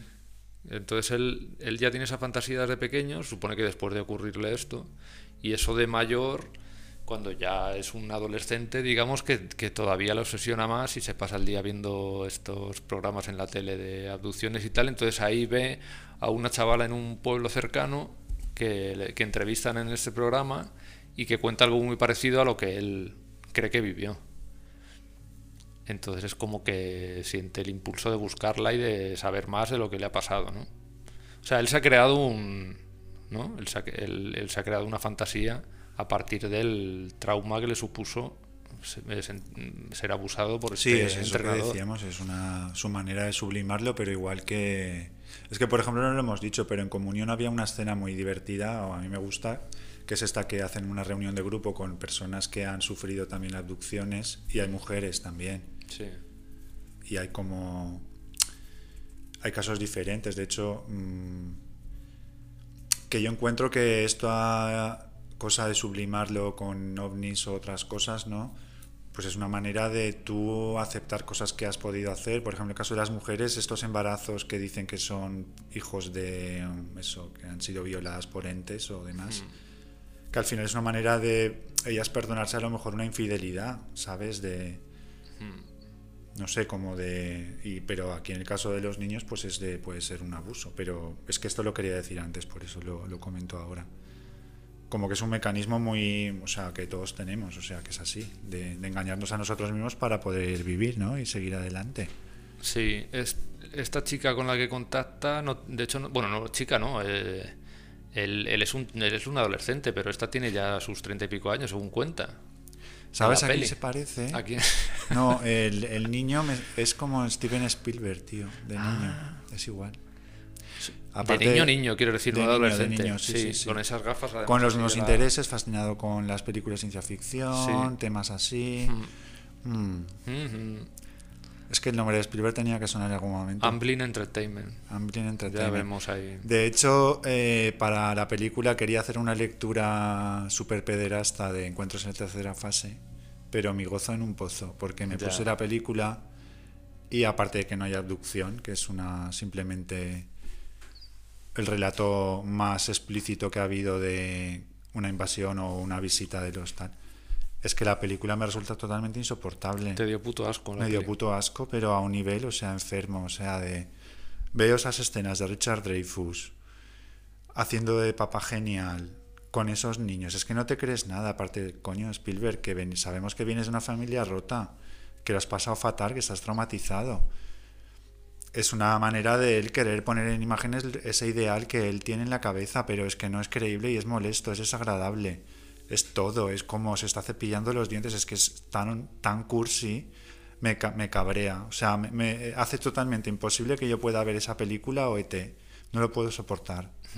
Entonces la película, la, pese a que es preciosa estéticamente, porque tiene la, la fotos de Bill Tismon, el, creo que 70 milímetros, o sea, las lentes y todo, o sea, el, el- cada plano es una belleza total, pero la peli es un- una cosa horrorosa, pero horrorosa, y desde luego no pude, o sea, no pude ver ni siquiera una hora, es que no, es horrorosa. Pero el, el ambiente ese de niños en pijama que saca Spielberg Sí. y que es tanto en encuentros en la tercera fase como en pelis de- Bueno, todas. Las que o- produce y todo. Exacto. Y, luego en- incluso Poltergeist, que no la dirigió él porque él estaba ocupado en otro proyecto, pero es como si fuera suya, porque la teledirigió el Toby Hooper. Pero aquí, eh, bueno, además Heather, ¿cómo se llama ella, la niña? ¿Te acuerdas? Heather, Horror o algo así. ¿no? Heather ¿no? Horror, ¿verdad? O'Rourke. A ver, es que no lo hemos dicho, pero Mm. es que eh, los abusos infantiles... Yo esto me enteré hace muy poco, ¿eh? Sí, a ver, ella... Esa sí, niña murió después de hacer Poltergeist 3. De hecho, creo que para completarla tuvieron que meter ahí unos planos. Sí. Bueno, y que hay Y nos vendieron una que esa corriente niña- de, de gente cercana a ella que denunció como que había sido... Esa niña nos dijeron que había muerto de una enfermedad rara, ¿no? Algo Sí, así. Y ahora resulta que. que, que hay una teoría que dice que, es, que, que estaba dentro del circuito este de abuso. que los judíos la violaron. Tú me pasaste una cosa. Sí, bueno, eso ya. Dos personajes ahí como manifestándose no sé dónde con una camiseta de, de la niña que ponía los judíos son violadores, algo así. Claro, pero no, no hemos comentado otra idea que es preciso mencionar, que puede ser eh, que el imaginario te lleve hacia los ovnis o puede ser que te lleve hacia las posesiones demoníacas. O sea, También, caso también. De, de hecho, el Encuentros en tercera fase me parecía que era estar viendo el exorcista, pero con ovnis, porque el principio es igual. En un país extraño, con un mismo tono, el mismo misterio. Yo claramente Spielberg estaba aquí mimetizando eso pero que los niños para sublimar esos abusos, o las niñas, eh, a veces puede ser, tal como lo describen, puedes entender que es una cosa alienígena o puede ser una posesión demoníaca. Sí. Incluso todo esto de los visitantes del dormitorio, que también. Que es que eso, por lo visto, hay textos medievales y de todo que ya hablan de eso. Lo de los incubos, los sucubos, todo eso. Es que al final es como Sí. repetir los mismos patrones, ¿no? Dependiendo de la época. Eso es interesante, que adapta. incluso ya haya testimonios de siglos pasados, ¿no? De como de... Mira, tengo aquí apuntado ahora que luego igual no va a pegar, ahora sí que pega con esto que estás diciendo. Hay un, un investigador de ahora que se llama José Antonio Caravaca que ha escrito dos libros muy interesantes a raíz de todo esto del fenómeno ovni y tal, que dice, uno de los libros se llama Distorsión, ovnis, apariciones marianas, Bigfoots, hadas, fantasmas y extrañas criaturas, ¿ves? Que ahí te está hablando de todo esto que dices tú. Y plantea una teoría, que es la teoría de la distorsión, que es una teoría muy guay, que él dice que de alguna forma está muy bien porque al final es hay una serie de investigadores que están como dándole otro no como dándole una vuelta de tuerca a todo esto del abuso los ovnis o tal no sé qué entonces ven un poco más esto en el sentido de que esto es una construcción que tendría nuestra mente que interpretaría de forma incorrecta, o sea, es como que hay un como que habría una una señal que se emitiría desde algún lado, conciencia colectiva, lo que tú quieras. Entonces, la mente de la persona interpretaría esto de alguna forma, pero de forma incorrecta siempre porque tiene que ver con tu educación, con tu cultura, con tu tal. Sí, con, lo- con los referentes o iconos así que Claro. en ese momento son importantes. Entonces, eh, tiene el otro libro, se llama Encuentros cercanos con ovnis. Una arquitectura psíquica desconocida, porque él dice que esa arquitectura es la que forma tu mente, que es un poco, bueno, es un poco lo que, todo lo que estamos hablando, ¿no? Pero está muy bien esta, esta otra teoría porque él sí que cree que hay algo y que esta gente tiene una forma de conectar con algo que hay ahí atávico. Date cuenta de hace de cuando vivíamos en cuevas o teníamos que cazar o tal, el miedo que podíamos tener por la noche a que nos a que una vez te entrara y eso te... yo eso sí, eso lo Entonces algo que está ahí siempre en esa conciencia colectiva y que la mente como receptor lo coge y lo interpreta de una forma o de otra, ¿no? dependiendo de las experiencias. Yo creo que es otra forma de verlo que también está y que conecta con esto que dices tú de los de las posesiones o de que en cada época de una serie de Sí, también en la España aquí de la época eh, hay casos como conocidos que se han hecho siempre públicos como apariciones de la Virgen y demás, pero que... Un país muy católico, claro, lo lleva por ese lado. Que puede ser niños que ven a la Virgen, pero que igual es que lo que pasó fue otra cosa, ¿sabes? Pero... Claro, que además es Francia, Portugal, España, Italia, o sea, países católicos. Países católicos, claro, sí. Sí, sí. Al final son figuras, eso, pues, aquí igual es muy pop lo, de que sea un platillo volante o un grey alien, pero... Nos gusta mucho por eso. Pero se prefiere un imaginario religioso. Sí.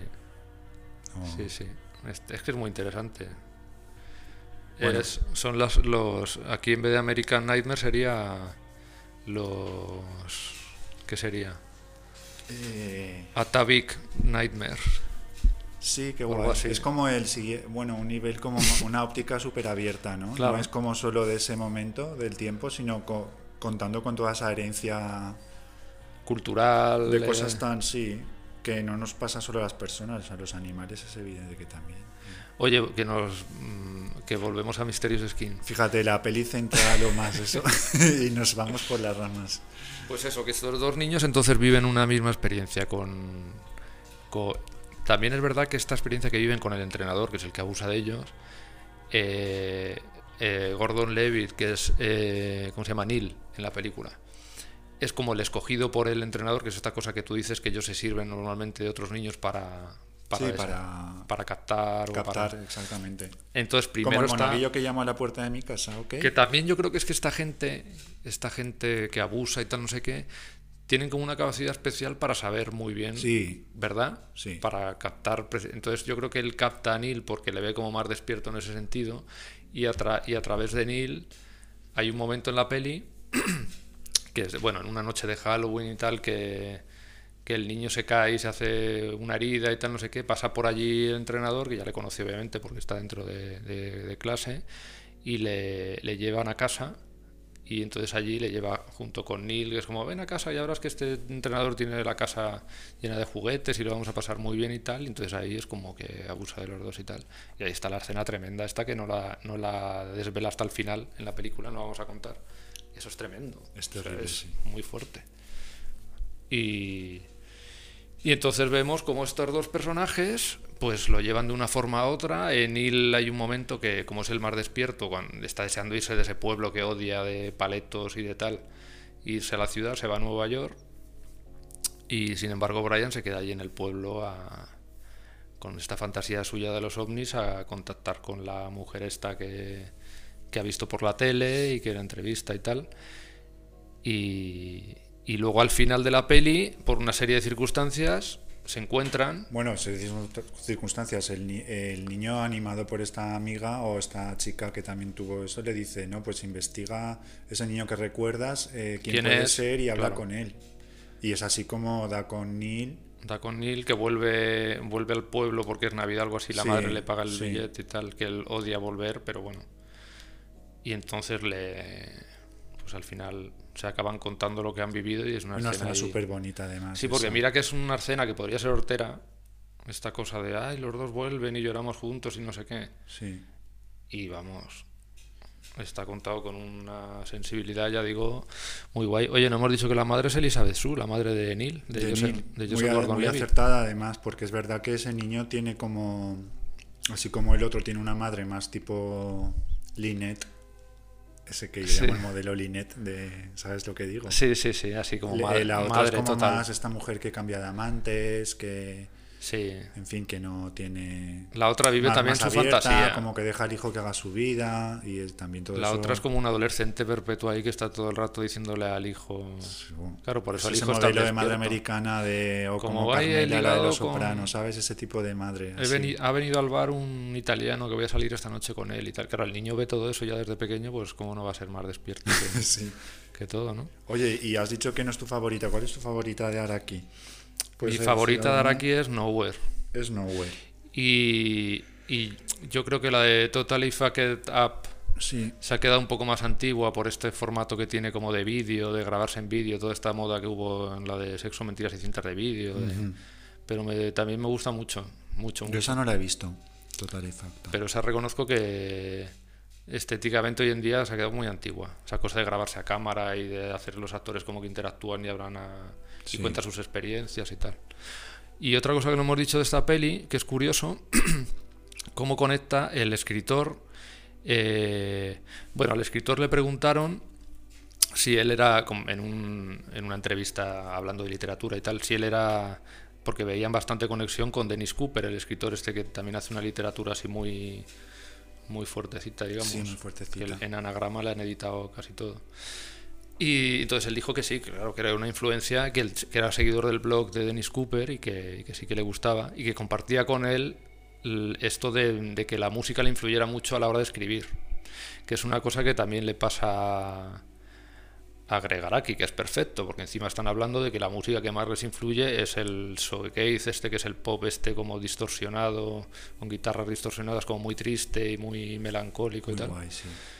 Y entonces los tres, claro, es que Greg Araki pues era el Hombre, para Araki la música pop es fundamental. O sea, Sí. sus películas es un- tienen unas bandas sonoras siempre muy, Hmm. muy, gua- muy guays. Y claro, era perfecto para, para plasmar el tema, la verdad. Y entonces vamos a escuchar un poco de un poquito de un tema que se escucha en la peli de Cocteau Twins, que es un tema muy bonito.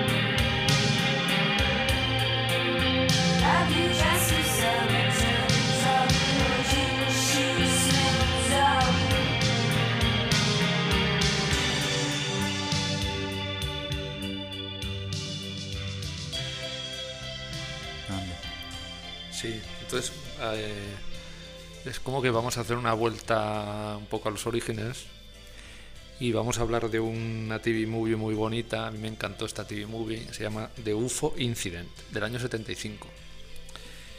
Con dos actores mm, de prestigio así como muy buenos que son James L. Jones y Steel Parsons.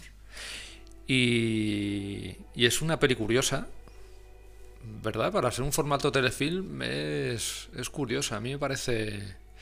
Bueno, esto hay que decir que es un tema... A ver, es, una película telefilm del año 75, pero no encaja. Es que yo, cuando digo telefilm, en estos años siempre me. A la gente igual le da igual, pero para mí, un telefilm, el estándar era el que digo en el libro este de American Nightmares, el que impuso el canal ABC, que eran 73, 74 minutos. Este es un poco más largo, dura casi 90 minutos. Imagino que está producido por otro canal. Y bueno, se sale un poquito, al tener un poco más de duración, permite como profundizar más en, en lo que es. Es muy atípico, realmente es un, es un como TV movie, es, es, es muy, muy única, muy una cosa aparte. La, yo no la conocía, bueno, me la, des- me la has descubierto tú, esta película. ¿Y te gustó? Sí, sí, la... Aparte es que ellos dos están increíbles. O sea, Sí. Es una película que la podían... Tanto el director, que es Richard Cola, que bueno, no es un muy conocido, pero tiene alguna cosa que está bien. Hizo la película de Galáctica, de aquella serie. Pero esta se nota que es un proyecto suyo más personal, que adaptaba también una novela que se publicó sobre el caso que cuenta la película, que es un matrimonio que también iba conduciendo hacia la frontera de Canadá Barney y Betty Hill, que tienen Pues unos sí. nombres así muy... Muy- una pareja interracial, además, que es un Sí. dato importante para, para ese contexto del momento. Eh, y que eh, también sufrieron como ese bloqueo mental, que luego no recuerdan como lo que les... ¿no? No recuerdan lo que les pasó. También... Aquí también les someten a hipnosis, como en comunión, para saber lo que sucede. Claro, ellos simplemente tuvieron un... Saben que perdieron la noción del tiempo en ese viaje, no saben muy bien lo que pasó. De hecho, cuando cuenta cómo lo viven nada más pasar, es como que llegan a casa y, y los dos están extraños. Él dice que se tuvo que duchar varias veces o algo así. Sí. No quieren hablar del tema, es como que hasta que no se acuestan y están en la cama no consiguen hablar, decirse nada, hasta eh, no se dirigen la palabra, una cosa traumática. Que, y esto está basado en unos hechos reales también, que luego se plasmaron en un libro, se llamó eh, El viaje interrumpido, en el año 66. O sea, es como muy precursora de todo esto que hemos hablado. Pues la película, bueno, tanto él como ella, esos son grandes actores. Ella, la eh, si no sabéis quién es por el nombre, Estelle Parsons, ella es la que eh, aparece en Bonnie and Clyde. eh, es esta que, Joder, ellos son que tiene esta escena adorables, que, ¿eh? que le, se queda sin ojos, que tiene esta escena así como... La, creo que es la pareja de, de Gene Hackman en Bonnie and Clyde. Y James Ella. Earl Jones, James Earl Jones es un actor que ya había hecho cosas en la televisión americana, en el cine, cosas así como era un actor, imagino que teatro había hecho muchísimo. Y en ese momento estaba dentro de esos actores afroamericanos que, bueno, que, que les dan películas importantes y demás. Tiene una como que hace la posibilidad de que haya un presidente negro, es él el que interpreta al presidente, como que tiene ese perfil de y luego es persona. de estos actores que Y los luego 80 creo- yo lo recuerdo 90 más por Conan el Bárbaro, que ahí Sí. interpreta un... Porque tiene un físico muy robusto, ¿no? Hmm. Muy así, muy... Pero que luego ha hecho de estos actores que has- los has visto de secundaria en Sí. blockbuster en mil pelis. Pues porque tampoco tienen, eh, o sea, en lo que es el cine, igual en teatro haría cosas más, Hmm. más así escogidas, pero en el cine, pues que es donde está la pasta, ¿no? Eh, pues hace todas estas De hecho, esto es como una obra de teatro. Sí, es que es como, bueno, y tú lo dijiste y es verdad, es como un escenas de matrimonio, pero con tema ovni, eh, lo Hmm. Cual es, imagínate la peli de Berman, pero eh, Total. si en lugar de hablar de sus frustraciones, sus carencias, sus no sé qué, están hablando de, Hmm. de ese episodio, ¿no? Que, que, Están hablando de ese episodio, pero también vemos que a, tra- que a raíz, o sea, que a través de ese episodio están hablando también de su propia relación todo el rato. claro, eso es lo bonito también. Pero pues es muy bonito, porque hablan de sus miedos como pareja, de, sus inquietudes, de sus los inseguridades. complejos de él por ser negro en un mundo de blancos, porque él antes vivía en una ciudad, en Filadelfia creo que dicen, donde el ambiente era como más eh, mayoritariamente negro donde él Claro. vivía. y luego se ha trasladado no sé dónde es, de dónde están luego, que, Sí. que es como más eh, un sitio más blanco, ¿no? Esa gente Claro. blanca que dice. Entonces él cuenta que cuando se pues cuando empezó a salir con ella y le presentaba a todos estos amigos blancos y tal, pues que él se sentía, supongo, es algo muy normal. Y luego ella también, el hecho de verse, pues una es una mujer que no es así muy agraciada y tal, entonces el hecho de verse fea Claro, como- frente a él, que a él le veía como una belleza así como... Y bueno, pues todo eso se va desarrollando con las visitas a este psicoanalista y es muy bonito. Vale, ellos son grandísimos, están tremendos en la peli. A mí es una cosa que el esto de los actores y tal normalmente no me, Es verdad, sí. tú no me importa bastante, mucho, sí. pero es verdad que en una peli como esta, que todos esos tienen ellos, te quedas te quedas maravillado. Aparte que hacen una relación como muy bonita. O sea, es que te los crees, es de estos actores que la verdad que tienen sí. una intimidad y No, aparte es muy radical como TV Movie, la verdad que no hay mucha concesión a, a las cosas típicas de la brocha gorda o el, ¿sabes? El epatar un poco con alguna cosa. Sí que, claro, es Eh, que Yo la- lo veo más muy como con interés de llegar al fondo de lo que... Sí, sí, porque al principio sí que ves en los primeros 10 minutos que te cuenta lo que es el viaje en el coche y cuando se encuentran, Sí. ¿no? Que tienen esa experiencia y tal, pero luego todo el resto de la peli hasta el final que otra vez te vuelve a mostrar los seres y tal es, es una cosa que va a un viaje hacia el interior más que a, ¿no? Realmente es como muy comunión, pero lo guay también es como, bueno, allí es un poco compartido entre el padre y el hijo, pero aquí es un matrimonio que tiene, comparte esa experiencia, ¿no? Como de entrar en el terreno de las alucinaciones colectivas o de estas cosas que son para mí bastante fascinantes. Muy fascinante. Y también aquí lo que a nosotros nos puede interesar, eh, no nos da ya mucho tiempo, pero es como ver qué hay detrás de... Pues mira, ahí hay ¿Qué es lo que tú crees que hay ahí detrás? Hay una serie de cosas, hay una cosa muy muy significativa que es que ella ella sí- eh, tanto ella como él hablan de, de que estos seres les hacen algo en el cuerpo como que les no les, si les inyectan o les extraen algo así que ven que como que son hacen experimentos con ellos y tal pero lo- ella lo cuenta de una forma digamos más natural Sí. y él se ve que es algo él insiste en que tiene un dolor en la ingle y que le cuando- salieron como unas verruguitas. que le salían como unas verruguitas y tal, pero no va más allá. Cuando tocan ese tema es como que él, ¿no? Tiene esa, esa sensación en la peli, como que no quiere llegar, Sí, como eh, que enseguida se pone a gritar o despierta y sí. tal y no quiere saberlo. Ellos cuando, eh, como en comunión, eh, todo eh, lo vemos más detalladamente cuando les- se les somete a hipnosis y vemos como más, de hecho aparecen aquí también Grey Aliens, así como de estos, que a mí eso me hace gracia, que siempre tengan el mismo aspecto. Claramente es como lo que decía Valar de los sueños, que para Valar los sueños no tenían mucho valor. Los sueños era simplemente como si tú le dices a un niño pequeño, cuéntame una historia en la que aparezca un caballo, un, un no sé, una lanza y un no sé, y un fuego. Y el niño te contará una historia con eso. Los sueños es como nuestro subconsciente coge lo que en ese momento tiene a mano y nos construye esa fantasía o esa visión. Hay gente que le da súper importancia y para Valar no tenía mayor importancia. Yo creo que aquí si toda la gente que sufre estas cosas describe a los aliens de esa manera es porque previamente ya los han visto en cine o en o en cómics o en no en no Sí. crees que es muy, muy Sí, así? porque además yo he leído que a raíz de esta peli de repente hubo un boom de, de testimonios de adopciones, con lo cual total pues ya está, ¿no? Ya sabemos. No sé si a raíz de la peli o del libro. Me imagino que más de la peli, que tendría más. Pero bueno, el caso es que cuando surge una cosa de estas es como que desata una serie de. Mm. Pero, pero eso sí, entonces aparecen en, la, en estas sesiones de hipnosis y relatan y demás, es como que ellos, los, los seres estos, los extraterrestres, con un aspecto muy TV movie, eso sí, muy, muy de... no sé. Twilight Zone. Sí, o algo así. Twilight Zone, sí, muy Twilight Zone. Eh, los, los llevan, pero no le hacen una inspección rectal como a Christopher Walken, pero sí que le sacan muestras de la piel, no sé, les hacen ese tipo de cosas. Y a él es posible que le hagan algo más, por lo que dices. Lo de la ingle y Aparte tal. por, por cómo lo vive de otra manera como más, más, más, más exaltada cuando Sí. lo está contando y como más, más aterrado. Sí, sí. Y tiene que ver con su masculinidad, a ver, ¿no te parece? Mm, Fíjate, es curioso porque él cuando está en terapia y tal, hay un momento que es como que esto les desata una serie de miedos y tal. Y hay un momento que él habla con ella de, de que de que tiene, no me acuerdo bien, como que se, se va a acostar y tal, y que tiene mucho miedo a una crisis nuclear. ¿Te acuerdas? Que habla de esto. Entonces a mí eso me hizo acordarme mucho, tanto del programa que hicimos de, la, de los miedos estos a, la, una guerra nuclear y a un tal, como la que también lo tratan en tu, en tu libro de American Nightmares, en los telefilms y tal, tanto el miedo a, una- a un ataque nuclear como a una catástrofe de algún tipo y tal.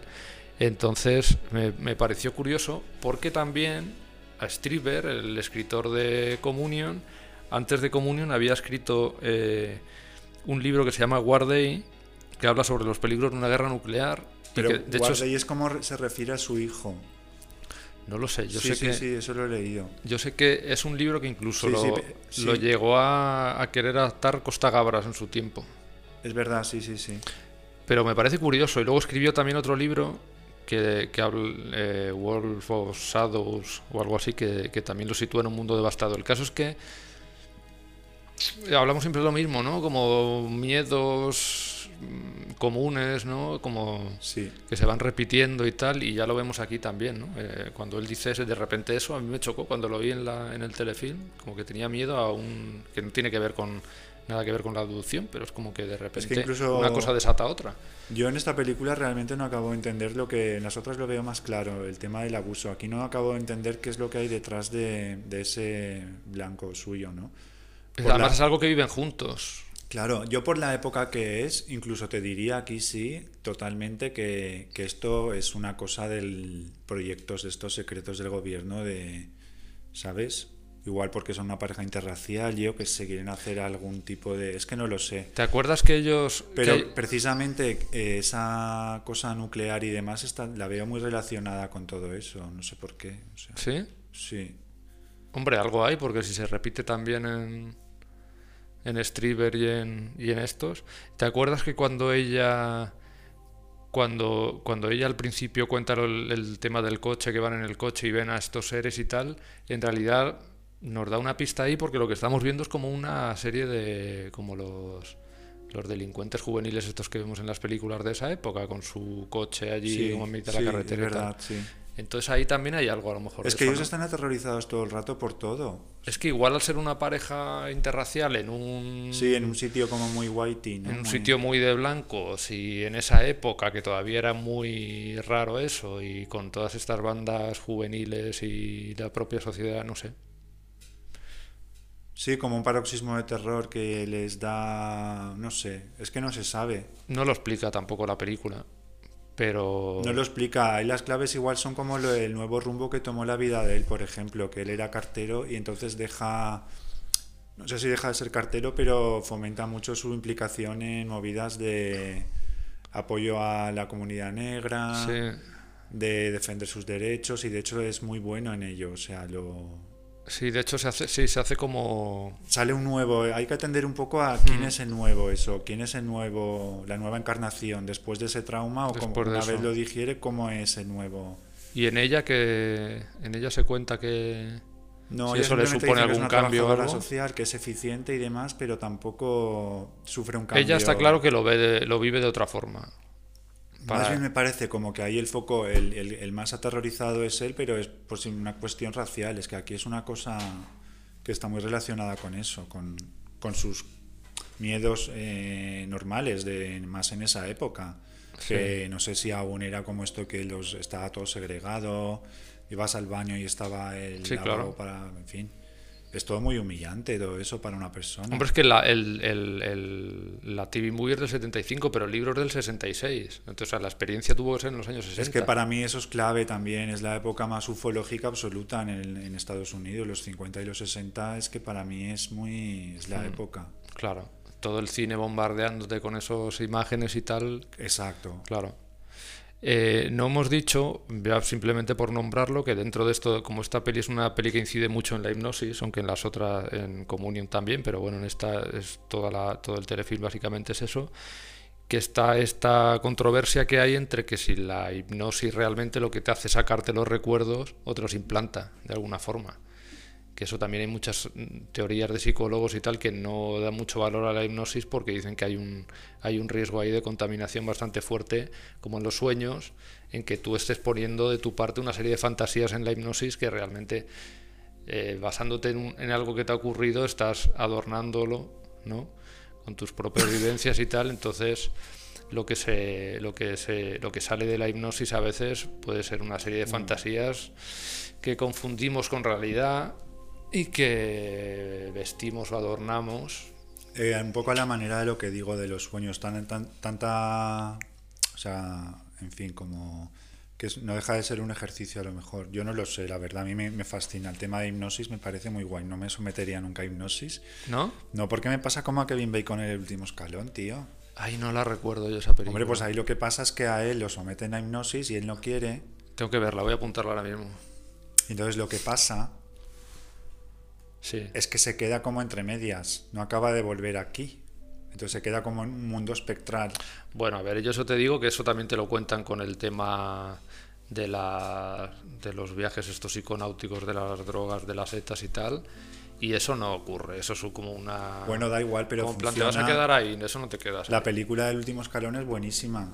Lo que sí puede ser es que si tú ya estás un poco taradete por sí, la, te, eso sí, te pueda...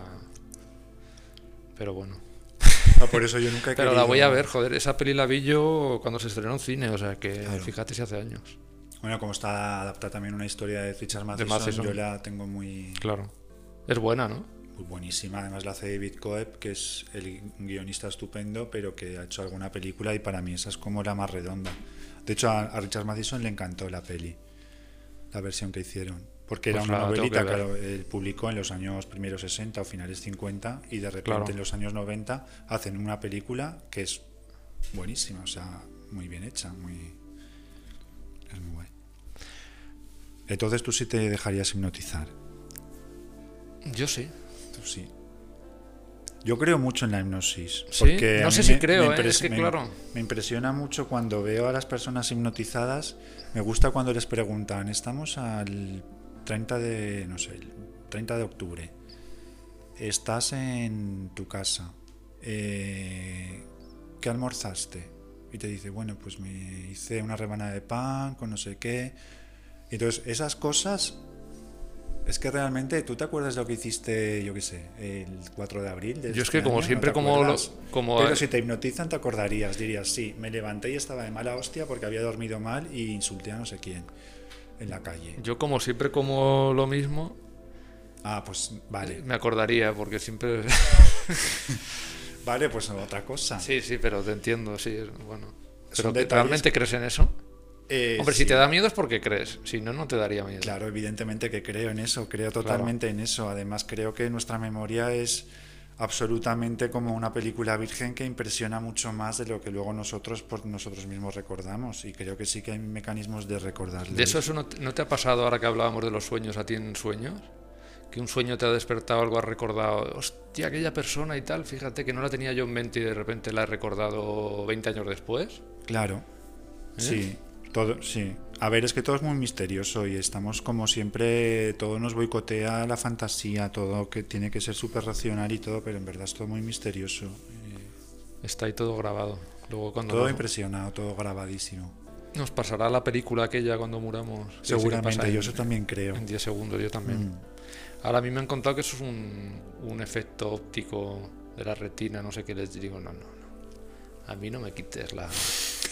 ¿Qué coño va a ser eso un efecto óptico? Eso es que te pasa tu vida por delante. Venga, hombre. Es que nos quieren quitar ya todo. Hasta la fantasía, todo. No puede ser. Bueno. Ay, voy a ver. Que yo creo que ya, ¿no, Juan? Sí, no, yo, Ya yo hemos creo dado- que, que finalmente vamos. Esto da mucho de sí, pero y seguramente daría más, pero tampoco vamos a estar aquí. Mm. Eh, Igual hemos. eh, si alguien ha escuchado el programa, le ha pum, hecho un clic su cabeza y ha recordado abducciones. es que con Communion, una de las características que, que le hizo ser tan, tan famosa y tal es que hubo gente que dice que leyendo el libro le aterrorizó a, a niveles. eh, de- El de- sí. no sé, de, de despertarle muchas cosas. ¿eh? La Si te forma- despierta una emoción tan fuerte, eh, ahí hay algo, es evidente. Pues ojalá, ojalá nuestros oyentes. Hombre, ojalá en parte, ¿no? Porque también eso abriría una puerta a un montón de traumas y de cosas. eh, Pero su propio por- Mysterious Skin, ¿no? Cada uno. Bueno, pero eso es porque tienen que. Por cierto, el Mysterious Tienen Skin. que vivirlo. eh, ¿Se refiere a la piel translúcida esa de los aliens o.? Ah, no sé. Yo no, fíjate es no- que no, es que en The UFO Incident la mano esa que, que ven que los agarra a ellos es como un guante. Un guante plateado. No lo sé. Mysterious Skin. Pues Eh, nada, vamos que a- tiene, me estoy ahora que has dicho eso de la piel, uf, me he acordado de una escena, la escena, fíjate, más que lo del abuso, a mí hay una escena terrible. Ah, sí, sí, con sí, el actor este, dices. ¿cómo se llama Eh, ese actor? No sé quién es, no sé quién es. Ese actor, ese actor es muy sí, me suena. Yo, es un momento que tienes que apartar la. Uf, ahí sí que te digo yo que ahí sí, sí, Sí. me pareció muy Eso, a mí yo te digo, yo, tú porque no tienes corazón, pero yo lo pasé fatal, ¿eh? O sea, yo la he vuelto a ver ahora después de mucho tiempo y... O sea, insinúas que yo soy ya un ultracuerpo. No, es que no, no, hace poco leí una frase que dice, es que los intelectuales no tenemos corazón, nuestro corazón es la cabeza. Yo creo que a ti te pasa un poco Bueno, eso. yo es que no tengo nada intelectual, entonces. Bueno, eh, precisamente porque digas eso igual sí que lo tienes. Si No, dijeras no, que no. sí, es que entonces no. Ya esto es como Bueno, los se lo locos, y sabes que estar loco es que no estar loco. Esto lo decía Oscar Wilde en la novela de Dorian Gray, lo de que los intelectuales no tenemos corazón, ten- lo tenemos en la cabeza. Ajá. Pues eso, está bien conectarlo con el de belleza, oye. Muy bien, oye, pues estoy muy contento con este programa. Creo que Bueno, hemos hablado de otra vez de. Hemos retomado el tema de las American Nightmares, estas, que siempre es tan interesante y que da tanto de sí. Teníamos Y- que llegar a este tema algún día. sí, Y me ha gustado normal. mucho. Además ha conectado muy bien con el con aquel Violaciones Mecánicas que os recomendamos que escuchéis porque hace un díptico perfecto con este Totalmente. con este programa. Mm. Y por favor, eh, os pedimos escribirnos, que nos hace mucha ilusión esto, que en el fondo tenemos, yo no sé si no tengo corazón, pero hombre, algo sí, Eso- me- nos gusta que nos escribáis a iVoox o Que va, la gente es muy reseca, no, Que- nunca nos dice nada. que comentéis algo. Nosotros tampoco que seamos la alegría de la huerta. la verdad ¿eh? es que no podemos hablar nosotros mucho porque pero bueno comentarnos algo y si, si os ha despertado algo este programa o si estáis un- si estáis a favor o en contra de algo que hemos dicho pues eh, comentarlo ahí un poco y ya está Eh, y ya está nos vamos no Juan Sí, bueno yo mira como se han- como nos hemos invertido los papeles y normalmente terminas tú con, Eso. con una reflexión yo quiero terminar este programa con un con una frase de Jung que no le hemos nombrado todavía y tiene mucho que ver con todo me esto encanta. Sí. porque así como Freud era mucho más directo, No, no, no. Yo a favor de Jung. siempre. estamos mucho más Sí. a favor de Jung porque conectaba con los arquetipos y con todo esto que hemos hablado. Y tiene una frase muy buena que viene muy, muy, muy a, a colación con este programa que dice que a un hombre puedes quitarle sus dioses, pero solo para darle otros a cambio. Y ahí lo dejamos y, Mm. Y gracias por escucharnos amigos. Volvemos pronto. Hasta luego.